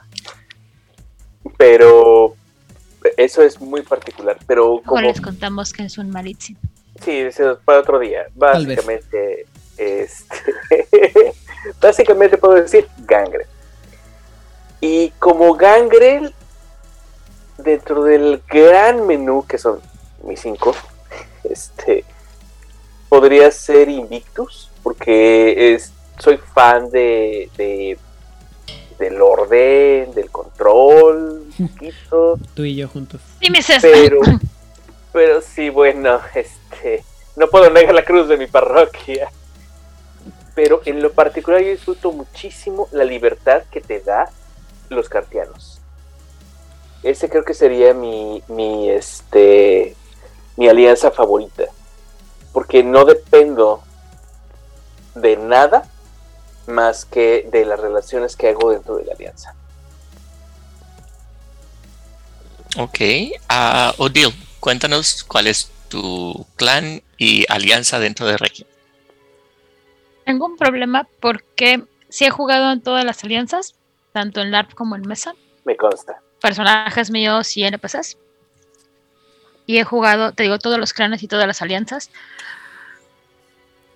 Creo que mis combinaciones ganadoras, porque fueron las que más jugué, serían Daeva de el Lancea, de Lancea Sanctum y Gangrel del Círculo de la Bruja. Ok. A ver, Vlad, había una pregunta antes de lo de la alianza y la, el clan. Sí. Eh, ¿Qué concepto nuevo les gustó del, de este? Y creo que ni siquiera respondí yo a esa pregunta. Así que déjame. Adelante. No, no, a lo mejor después de la ronda. No, no, dale, dale, dale, tú. No, dale de una vez. Repetimos el orden. Repetimos, perfecto. Eh, el concepto nuevo que me encantó de Requiem es el siguiente, la jaula de oro. Es decir, que los vampiros existen dentro de su sociedad, pero es cada ciudad es su propio mundo. Y en este mundo, viajar de ciudad a ciudad lo, lo pintan de una manera mucho más peligrosa que lo que yo estaba acostumbrado. Y crea a la sociedad, al menos en la primera edición, nos muestran a una sociedad mucho más eh, ¿cómo se llama? Alien, ah, no sé cómo, no sé cuál es la palabra correcta. Aislada. Aislada, tal vez, sí. Me presentan que cómo puede sentirse un aislamiento cuando eres miembro, cuando existes en tu no vida dentro de una ciudad. Y esa era un gran limitante en la forma en que tú podías jugar. Y por eso me gustaba, porque era un reto interesante y es un limitante que te forzaba a, darle prioridad a tu existencia dentro de la ciudad en donde existías. Más que macro política y macro plot, esto te forzaba a centrar tu existencia y tu atención a la ciudad en donde vivías, en vez de preocuparte de, no sé, tal vez algunas juntas que existían, no sé, tal vez en otra ciudad, como en Viena o algo así. Es que Híjole, no ibas a ser llamado Viana. Lamento, lamento ser ese, esa pinche persona odiosita. Not really, pero. Ah, en este momento, hasta este momento te vas a disculpar. No, no, no. O sea, ah. el problema en este particular, o sea. Apenas. Está bien, o sea, entiendo tu punto y es una cosa que a mí me gustó un chingo también de Requiem. Desafortunadamente, eh, lo que te puedo decir es que estaba en Vampiro. Hay un libro dedicado a eso, enmascarada, perdón. Hay un libro dedicado a eso. La, el pedo fue que los fans se tragaron tanto la metatrama que lo forzaron a hacerlo tan, tan global. tan global. Pero eso estaba. Creo que la única la diferencia más importante de todo es que en Requiem dijeron. Ah, tiene que ser así, cabrones. Olvídense de la metatrama. Porque precisamente Requiem está hecho para no tener metatrama. insisto, no, es por ser, no es por ser contrario, simplemente es una de esas cosas que. Así como en Requiem se olvidaron muchas cosas, conforme fue, conforme fue avanzando la publicación, en Mascarada pasó lo mismo. Y eso es uno de los temas muy específicos. Que, y tú sabes que lo he peleado mucho. La idea de que los jugadores pensaban que todo lo que habían leído, lo que se habían platicado, era de conocimiento público cuando no lo era. O sea, cada quien estaba aislado total, completa y absolutamente. No más que los jugadores muchas veces, o sea, la mayoría de las veces llegan a la mesa y forzaban el conocimiento de, del, del jugador en el personaje. Porque además mitos del vampiro hay, para aventar para arriba y no todos aplican a todos los vampiros. Exacto. Pero a ver. Um, sí, sí. Eh, a ver, Rigel, eh, cuéntanos, ¿qué cosa nueva o que para ti te pareció nueva de, de Requiem te, te, gustó mucho? Que no existiera un, un origen único del vampiro. Algo así como que algo que generó al vampiro. No, dude. Aquí no hacemos esas cosas. Aquí es la leyenda gobierna, no el mito judeocristiano del primer asesino, que me, porque tenemos sociedades más viejas. O sea, tenemos sociedades sumerias, tenemos sociedades este, americanas, cada uno con su mito independiente y, y cada uno, además, diferente. Dicen las Entonces- estirges que no sabes nada. Obviamente, pero ningún, no veo ninguna aquí. Todavía no había estirges en este punto. acá. Porque no hay búhos en Chicago. No hay búhos en Chicago. Entonces, como ve- no veo ningún búho en mi hombro que me diga otra cosa, eso es lo que a mí me gusta. Qué triste que nomás tú no lo veas. Malo por ti que lo ves. I know. Odil, Uno más adelante les vamos a decir por qué hacemos esa tanto chistes de bus. Y de no hay búhos en Chicago. Ajá. La bestia. El concepto de la bestia. Porque sí ya estaba, yo sé que ya estaba en el libro verde. Yo sé que te decían que estaba ahí. Pero la manera en que te la presentan en Requiem fue como. Esto tiene absolutamente todo el sentido del pinches mundo. ¿Por qué? No, me lo pusieron antes y creo que ya me congelé. No. ¿No? Ah, Ok. Entonces sí, o sea, para mí tenía, fue como un wow, porque además era una manera, y fue algo que me gustó mucho, voy a meter quinta edición aquí, fue algo que me gustó que rescataran en quinta edición. Claro. Fue gracias por recuperarlo, por mantenerlo, porque es una de las grandes ideas que Requiem le dio al mundo, Exacto. que sí, la bestia ya existía enmascarada, ya te decían que en cuanto tú eres convertido tenías esta cosa dentro de ti, pero que ya tuviera una presencia de ánimo tan grande que afectara potencialmente las acciones de tu personaje en su noche a noche y que fuera una gota más de miseria en tu existencia espantosa, fue como gracias porque era lo que se necesitaba Sobre todo para chingar a los jugadores power players. es Sí. que es mi punto. O sea, hay muchas cosas de. Muchas de las cosas de Requiem que me gustan tienen que ver con obviar lo que ya estaba. Pero que por. Este. Son casi 200 libros. Son casi 200 libros de mascarada. Se perdió en alguno de esos libros. Se perdió en mi jugada número 457 después de que tuve 1300 puntos de experiencia. O después de que me mataron al séptimo personaje. O que acabé como 40 crónicas. Se perdió en algún lugar. Y en Requiem fue blatante. Si de esto ya estaba, te lo voy a poner aquí en la jeta para que no se te vuelva a olvidar. Porque es parte del horror que tu personaje está viviendo. Tú ya no eres, no, no eres un superhéroe con colmillos. Tu vida es tu existencia es miserable. Y te voy a poner una cosa llamada bestia que te lo va a recordar cada día y cada noche y cada hora de tu existencia. Para que no se te olvide. Y por eso amo a la bestia. Y la Belial Brut dice lo mismo. Tiene un nombre específico, ¿no? Si no me acuerdo, es la marca de la bestia o el. el- No, no, no, la marca es cuando se reconocen los depredadores entre sí a distancia. Escucha la reverberación entre las bestias. Ah, sí. Y entonces aplicaron la de Highlander como ya la bestia es un personaje.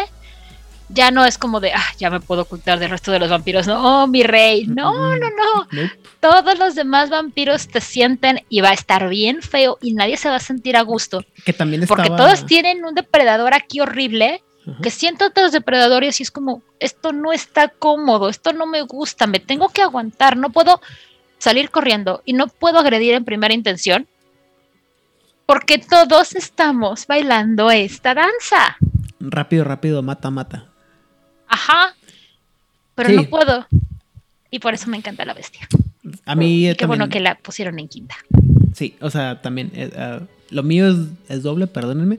Pero pues sí, eh, así como dice Odil, solamente superado por la, el latino que es tener el, el dado del hambre en, en, ¿cómo se llama? En quinta edición, para que sepan lo, lo miserable que es ser un vampiro, porque ese es el drama realmente de ser vampiro y la razón por la que mucha gente siento que no entiende el juego, perdónenme. Pero la única cosa que digo yo, híjole, güey, y qué triste que lo hayan olvidado eh, más adelante en, en segunda edición y que lo hayan descartado totalmente hasta donde yo recuerdo. La niebla de las ceras. Puta madre, qué pinche igualador del juego tan cabrón. ¿Por qué? Ajá. Porque si te ¿Qué metían son en las nieblas de las eras? ¿Qué es las tinieblas? Las nieblas de las eras. Las nieblas de las eras es una cosa que pasaba que cuando tu personaje voluntaria o involuntariamente entraba en torpor, perdía poco a poco en base al tiempo que, pasaba en torpor me- poder y memoria. Entonces, O se le mezclaban las memorias. o se le mezclaban las memorias, se le tergiversaban, las perdía, como gustes o mandes, ¿no? Pero el punto era ese, que tu persona, tú podías tener un personaje bien cabrón, pero se metía a los putazos, iba a perder casi todo lo que tenía, o podía perder todo lo que tenía. O sea, Entonces, era muy viejo. Se igualaban el, el juego entre viejos y nuevos, y como decía hasta el principio, Odil, podía ser gente que hubiera sacrificado un chingo y que hubiera metido un putero de ganas a hacer su personaje y llegaba un punto en que tu personaje era injugable y tenía que sacrificarlo y reinventar al personaje. Y eso se me hacía, a mí se me hizo un, un puta madre, qué, qué pinche, qué pinche idea tan padre y qué buena está esa idea. Insisto. Hay una cosa aquí bien interesante. La razón por la que muchos antiguos entran en torpor en Requiem es porque tienen poca humanidad. Y aquí tener poca humanidad es igual que en el libro verde. Y si se juega bien, es algo contraproducente. Entonces, muchos antiguos, que eran antiguos y viejos, ya eran muy poco humanos, ya tenían muy poco contacto con la humanidad. Y eso es algo que también diferencia mucho, es una cosa maravillosa. Tu humanidad en el libro rojo no es que tan humano eres, es que tanto entiendes a la humanidad y que tanto tienes manera de poder interactuar en ella. Tú eres un agente social. Los vampiros cazan en sociedad. Algo, bueno, alguno que otro gangrel por ahí loco, eso es otra historia. Pero en general, el vampiro caza en sociedad. Y si tú no entiendes cómo funcionan los humanos, no puedes cazar a tu presa. Entonces, la única manera de resetear tu humanidad es irte a jetear. Y Cuando Pero- te vas a jetear, vas a perder tus memorias, tus conocimientos y o tus disciplinas. Entonces, híjole, joven, qué padre que tengas tus disciplinas en cuatro en cinco, qué padre que seas hijo del mismísimo Caín, por decirlo así. Me encanta, Lástima. tienes 35 puntos de experiencia. Dale. Eh, Y está bien, a mí, me, a mí me encantaba ese concepto porque, insisto, nivelaba el juego, el nivel de juego bien cabrón. Y, es, y sobre todo porque hacía que la, los pinches power players, hola Erasmo, ¿cómo estás? Tuvieran que, de- que tener que pensarla porque si te, te mandaban a torpor, pues tu personaje iba a perder todo lo que hubiera ganado. O sea, incluso el Diablerie perdía, perdía importancia porque pues vas a regresar dentro de 35 años y nadie va a saber quién eres y nadie va a saber, no vas a tener, no eres ni siquiera la sombra de lo que eras. Y histriónicamente era un golpe bien cabrón. Porque lo padre de esto es que tú podías hacer un personaje de, sí, sabes que yo estuve en la conquista, yo llegué con Hernán Cortés, yo vi cómo caía Tenochtitlán, yo estuve parte del sitio, bla, bla, bla. Ah, qué padre. Y entonces por ahí del 1850 me fui a jetear, desperté hace 10 años, no entiendo cómo funciona esta tierra y además perdí la mitad de mis poderes. ¿Estás seguro que estuviste ahí? ¿O es lo que Sí. tú crees? Aquí tengo mi diario, me hice un diario, es lo único de lo que Ajá. estoy seguro. Pero estamos de acuerdo en que los... eh, y Y es- eso está bien padre, justamente ahorita porque estaba obligas escuchando... a escribir libros. Escuch- estaba escuchando ahorita el, el, el último episodio de 25 Years of Vampire the Masquerade y decía, lo malo es que tú puedes manipu- esos libros se pueden manipular e y, y es una cosa que, que decían mucho en el libro, ¿no? Cualquier cosa que tú hagas para mantener tu memoria, cuando lo lees, es bien difícil que te vaya a funcionar. O sea, Pero es no- que aunque te acuerdes, Ajá. O sea, pon tú que te acuerdas de todo. O sea, ¿sabes qué? Yo te puedo hacer un cronograma. Todas las tiradas te salieron chingonas y, Todo. O sea, me acuerdo desde el primer momento en que puso una pata en el nuevo continente y ni y cómo fue todo crees. el camino y todo eso. Aunque te lo creas, la bronca es que Ya no tienes cómo respaldarlo. todo el poderlo, o sea, todas tus disciplinas, todos tus trasfondos que te daban esa cantidad de poder de, con, de contactos, aliados y todo eso. O sea, todo ese poder que tiene un vampiro viejo, No lo tienes. no lo tienes. O sea, qué padre, a lo mejor tienes esta memoria perfecta. Ay, sí, es que yo sí sé dónde está el tesoro de Moctezuma. Chingón, ve por el tesoro de Moctezuma. ¡Ja! Soy putimillonario. Qué bueno. ¿De La qué te sirve todo eso en una sociedad vampírica? De absolutamente pinches nada. Qué bueno que te acuerdes, va a ser padrísimo, porque al menos como reservorio histórico funcionas de algo, pero todo lo demás no lo tienes.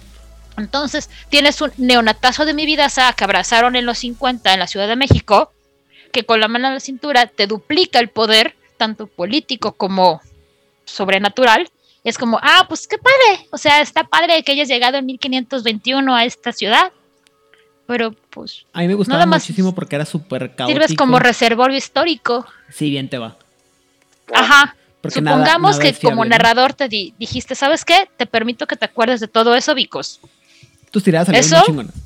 Porque tus tiras salieron padrísimas, pero tienes 35 puntos de experiencia, igual que el neonatazo de mi vidaza abrazado en los 50.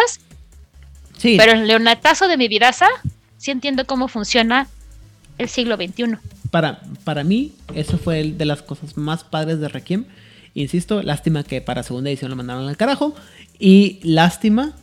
Es que en, en- en segunda edición no está tan. No, no es Ajá, tan fuerte. no lo mencionan tanto, pero sigue ahí. Y, y a mí, en lo particular, yo hubiera. Yo hubiera sacrificado el corazón de Justin Akin en el altar de los antiluvianos si eso hubiera estado en quinta edición. Me dan.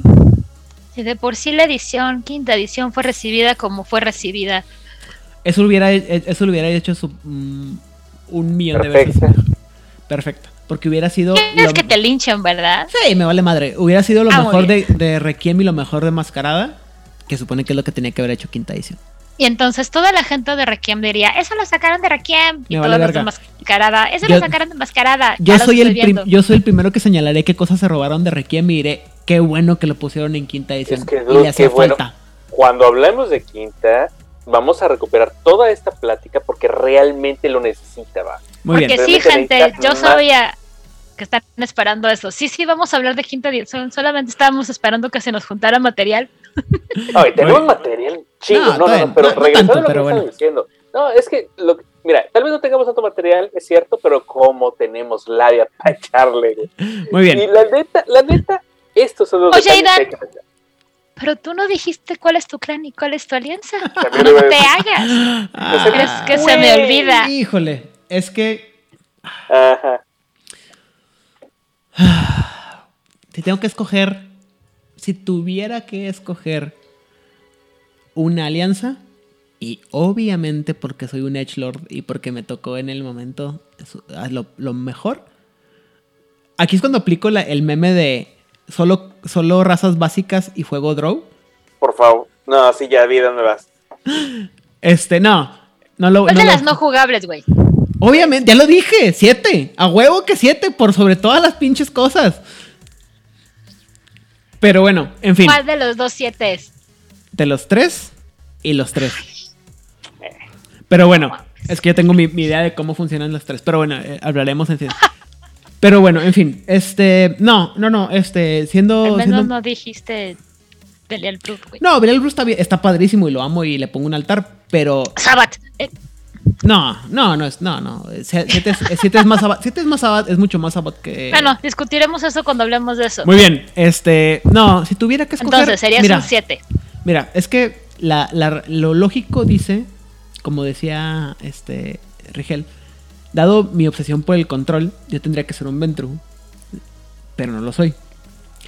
Dado mi interés por, eh, y, bueno, dado mi, mi furia interna, yo tendría que ser un Gangrel, pero no lo soy.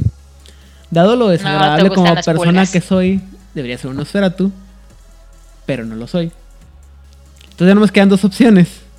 Ajá, Beckett. Y no soy, obviamente. La única razón por la que debería ser un Deva es porque tienen lo más ¿Eres un cercano a un? Brulla. Por sí, y porque son lo, único- lo- lo que tienen los, lo único que tienen lo más cercano a un Brulla, que son los brujas. Pero no. A mí, el, a mí- mi obsesión por conocer y saber y leer, obviamente me hace un mecha.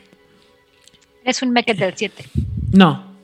No, no, no, sí. Y, y también otra vez. O sea, ese sería tu cómo para jugar, si te No, lo permitiera el narrador. No, no, no. Si yo fuera un. Bueno, tal vez. Pero si yo. Mi primer amor en Requiem siempre va a ser y será por los siglos de los siglos. Amén. El círculo de la bruja. Ok. A la Ok. madre eso le llena de alegría. Claro, si algo tengo yo es Masoquismo. Sí, claro. Y únicamente, y, y fíjate que lo pensé mucho porque la, la, la figura de la, de la Lankex Santum me gustó mucho más que cualquier También otra tienen cosa. mucho masoquismo. Sí. Y el, ah, el Oro Dracul me interesa, pero está muy lleno de mame y. También y, tienen mucho masoquismo. Y los cartianos, ugh, bueno. Ahí no hay masoquismo. En fin, no, la, la círculo de la, de la anciana. De lejos, así. Y un mequet. Va, va, Y bueno, lo compro. ya para cerrar este episodio que ha sido larguísimo. Este. Bueno. Ah, las hemos tenido más largos. Aparte, sí, ya pero- estábamos, habíamos acostumbrado a la gente a tener episodios cortos. Vamos a darles un episodio un poquito no tan corto. No estuvo tan largo. Vlad, opiniones así sobre. opiniones sobre la impresión básica que tenías de Requiem. Claro. Eh,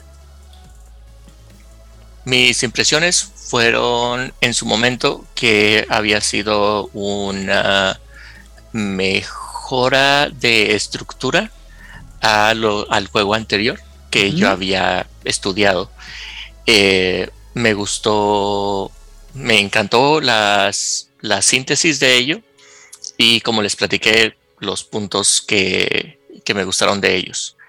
Eh, y aparte del, del Requiem, también me encantó el combo con el que venía, que era el mundo de tinieblas, que ah, de hecho muchos de los, varios de los juegos que yo, que yo corrí como, que yo hice como eh, narrador, los hice basados en, en el libro de Mundo de Tinieblas, utilizando ese sistema y ese setting que como era, como Aidan lo, lo describió, que era tu eh, caja de herramientas, podías tomar de ahí lo que quisieras y se eh, juegos en los que se me ocurrió hacer un juego estilo entras al mundo de Silent Hill y este libro y este universo me lo permitía. Y después eh, experimenté en, en, otras, en otros formatos hasta terminar desarrollando mi propia eh, mi propio universo, mi propia historia para jugar en un mundo diferente eh, para el juego de que jugué con, con Aidan y otros amigos del el juego de Villa de Flores eh, que era su, su propio mundo igual. Y de la misma forma Requiem me permitía visualizar de una manera más clara cómo funcionarían los vampiros en el universo que yo conocía. O inclusive me tenían como que 10 veces más sentido y más lógica que los vampiros de Requiem existieran en Juárez by Night que otro tipo de vampiros. Me, me, parecían más lógicos para la vida moderna. Y eh, eso fue el- la, la percepción que tuve.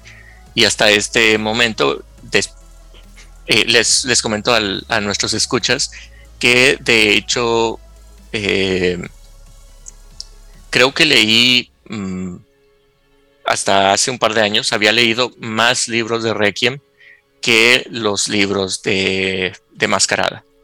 Hasta que te secuestramos para el podcast, dices tú. Así es. O sea, había leído, yo creía, yo creía que conocía Mascarada y que yo había leído mucho Mascarada. Y luego empezamos este podcast. Te secuestramos para el podcast y dijiste. Y, "Fuck".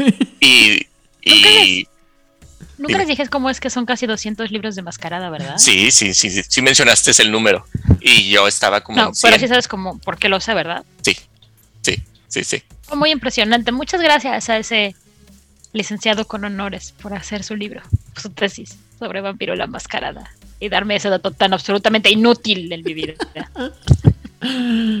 Te dije Bueno, en el eh, de los en- monitos de, de. ¿Cómo se llama? De Inside Out. En este momento, eh, con eso lo cierro. Eh, fue una muy buena impresión. Eh, soy fan de, de este universo. Lo, eh, lo puedo apreciar en- existiendo en un universo diferente a como Odile lo explicó. lo aprecio en la forma que puedo apreciar las historias de cómics, que son diferentes versiones con el mismo personaje. De esa manera también lo disfruto y lo entiendo. Y mi impresión es muy buena.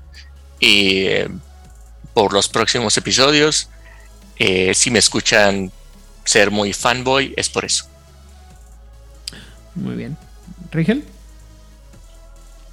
Pues miren, eh, en líneas generales, ya que empecé a jugar LARP, que fue con este sistema, disfruté muchísimo el sistema porque está depurado, está bien, bueno, no está bien, pero está mucho mejor que el sistema anterior y se presta enormemente para hacer eh, lo que necesitas como, como parte de un, de un LARP. Tienes eh, todas las herramientas eh, que necesitas, justamente porque es un toolbox, es un este, sandbox, todo esto está justo hecho a la medida para hacer un juego para el ARP. Lo cual a mí me encantó en lo particular. Ya, ya viendo, viniendo, habiendo jugado tantos años, sí puedo decir, es, eh, yo creo que lo hicieron pensando en esto y le salió re bien en la tirada para todo lo demás. Soy fan, no fanboy, pero sí, sí soy fan, me gusta mucho y sí puedo volver a jugar esto de nuevo. Me puedo acordar de las tiradas inclusive. Muy bien. Odil. Me hubiera gustado, así como en viaje pasado, sí me gustaría decirle a la Odil del 2004, compra los dados, compra dos juegos de dados, uno úsalo, el otro lo guardas. Con eso vas a pagar la universidad de tus hijos que no tienes, pero lo vas a lograr hacer. Gente, si tienen dados de Requiem, cuídenlos muchos porque sí están muy pinches caros. Sí, sí lo están. También creo que le diría a la Liliana del pasado, dale una oportunidad. No lo dejes hasta el 2012. Dale una oportunidad desde antes. Porque si bien hay muchas cosas que no me gustan, que me hicieron mucho ruido y por los cuales no quise leerlo cuando recién salió, que son los motivos que ya expresé durante este programa, al final del día en la balanza es un juego que me gusta, es un setting que me gusta, tiene personajes canon que me gustan, la manera en que armas tu personaje me gusta mucho, o sea, es un juego que en general disfruto jugar. Cuando pasas el primer trago de esto no es lo que yo estaba esperando, es como no está nada mal. Y cuando llegamos a segunda edición fue un gracias por darme este gran, gran libro de vampiros. Si es complicado el primer paso. Yo sé que esta, esa transición de no es lo que yo quería, no es lo que yo esperaba, esto no es mi juego de vampiros, esto no es mi libro verde. Sí, yo estuve ahí. Y todas las quejas que la gente ha tenido acerca de Requiem, no solamente las entiendo, la mayor parte de ellas las apoyo. Porque en, en la mayor parte de los casos hay una razón y hay una base. Pero cuando entiendes que los diseñadores de juegos les vale tres hectáreas de pepino lo que los consumidores hacemos porque ellos nada más quieren vender libros, está bien, disfruta tu juego, deja que los demás jueguen lo que quieren. Yo voy a seguir comprando cosas de Requiem si me las encuentro por ahí. Si no te gusta el juego, está bien. No es para todos y no está mal que no te guste. Lo que está mal es que le digas a la gente que está mal porque le gusta. ¿Cuál es el personaje de, de Canon que sí te gustó? Adivina. Te pregunto. Birch. ¿Salomon Birch? Sí. No mames. Bueno, en fin. Es horrible. Es un, es un vampiro odioso. Es horrible. Es un psicópata. Lo amo. Bueno, para mí, para mí no, hay, no hay más allá que la profana, pero eso es otro pedo. Porque está bien tonta. No, la profana es la mamada. En fin. ¿Sabes qué? Deberíamos de uno de los episodios de Requiem de hablar de los personajes, porque sí están padres. Ay, sí, oigan, está chido, porque además yo no he leído nada de eso. Bueno, Uf. en fin. Tendré que leer para eso, imagínense. La profana es la mamada. En fin. Eh, mm, mm, mm, mm, mm. Es una muy buena aventura. No, no Perséfone, la profana, The Unholy, la gangrel. Ah, cierto, disculpen a ustedes. Este. mm, mm, mm, tenía un punto que me iba a robar que me estaba apoyando en lo que tú habías dicho. En pocas palabras, híjole, este. Había grandes cosas, había cosas que, que me dejaron con un mal sabor. Ah, creo, ya, ya me acordé. Creo que si yo pudiera volver a hablar con el Aidan del pasado de hace 10, 15 años, 20, no creo cuántos, cuántos fueron ya, decirle, 18. decirle, ¿sabes qué? Neta, neta, neta, lee este libro y olvídate de todo el bagaje de, de, Mascarada y léelo como algo totalmente diferente. O sea, y haz el esfuerzo, porque cuando ya hice el esfuerzo y cuando lo separé, se me abrió un mundo de posibilidades bien, bien cabronas. Pero también, insisto, a mí, en mi experiencia, la, la cosa fue que tuve mucho más acceso a material de, de libros, de series, de, de otros mundos que me dieron, me dieron contexto para entender qué era lo que la gente que creó esto estaba viendo y que lo separó de lo, de lo, ¿cómo se llama? De lo, de lo, de lo viejo, ¿no? Entonces eso sí hubiera sido muy bueno, pero, o sea, y estamos hablando en este episodio que el, lo primero que vimos en, en Requiem sí fue un poco difícil de tragar porque había cosas que eran pues demasiado parecidas, ¿no? Demasiado cercanas y que no, o sea, insisto, era, era como ver al hermanito menor de, de, del, libro que teníamos ya chingo años de conocer. Pero eventualmente vi la luz, otra vez, un saludo a Ángel García, si alguna vez escucha esto en específico, en el que me dijo, güey, es que piénsalo, o sea, salte salte de mascarada y velo como su propia cosa, velo como, como un toolbox. Y empiezas a ver y dices tú, ah, güey, sí, o sea, es un libro muy bueno que desafortunadamente se perdió en... o sea, un libro muy bueno con muchas ideas muy buenas que se perdieron a veces en, en la publicación o por la necesidad de crear el, libro o los libros y más libros y más libros, seguir esta, como dicen los, eh, los mismos este, ah, escritores, el, la, la- caminadora de, libros, que desafortunadamente pues sí, perdió mucho. Pero cuando, cuando te- te agarra un poquito la madurez, volteas a ver y empiezas a ver y dices tú, uff, ahí. Así que como, como, como Pinhead llegas y le dices a los, a los de mascarada, tengo tantas cosas que enseñarte. O sea, y cosas bien buenas y, y insisto, o sea, yo creo, yo creo que, y cruzando las, los rayos, ¿no? Creo que eso fue mi agravio más grande con quinta edición, que tenían tantas cosas tan buenas de mascarada que podían haber juntado con quinta edición y hacer un el, al- el alfa y el omega y, les, me quedaron cortos también. Pero Requiem y, o sea, y esto es un, y esto es así como que un, eh, así como entre el stat y, y aviso, ¿no? Si todavía eres de aquellos que piensan que Requiem es inferior a Mascarada, hermano, prepárate porque te voy a cerrar la boca. Y si eres de los de los que eres fanáticos de Mascarada de Requiem, vengan a hablar con nosotros porque tenemos mucho Tantas cosas que tantas mostrar. cosas que mostrarle a la gente que no conoce y si por alguna razón aún no te has atrevido a echarte el clavado en Requiem, dame tu mano y prepárate para lo que viene porque su madre, hay cosas tan bonitas. Y sin más por el momento, después de casi tres horas, Vladimir, saludos y redes sociales. Saludos a mis amigos de Fortaleza y Sao Paulo. Me encuentran en mis redes sociales en Instagram como Antlerhead. Lo encontrarán en la descripción de este episodio en nuestro podcast. Y ah, gracias a todos por acompañarnos todo este tiempo. Y para la gente que es nueva y nos están escuchando, nos encontraron por hacer una búsqueda en Google de Vampiro de Requiem en español y nos han encontrado. Bienvenidos.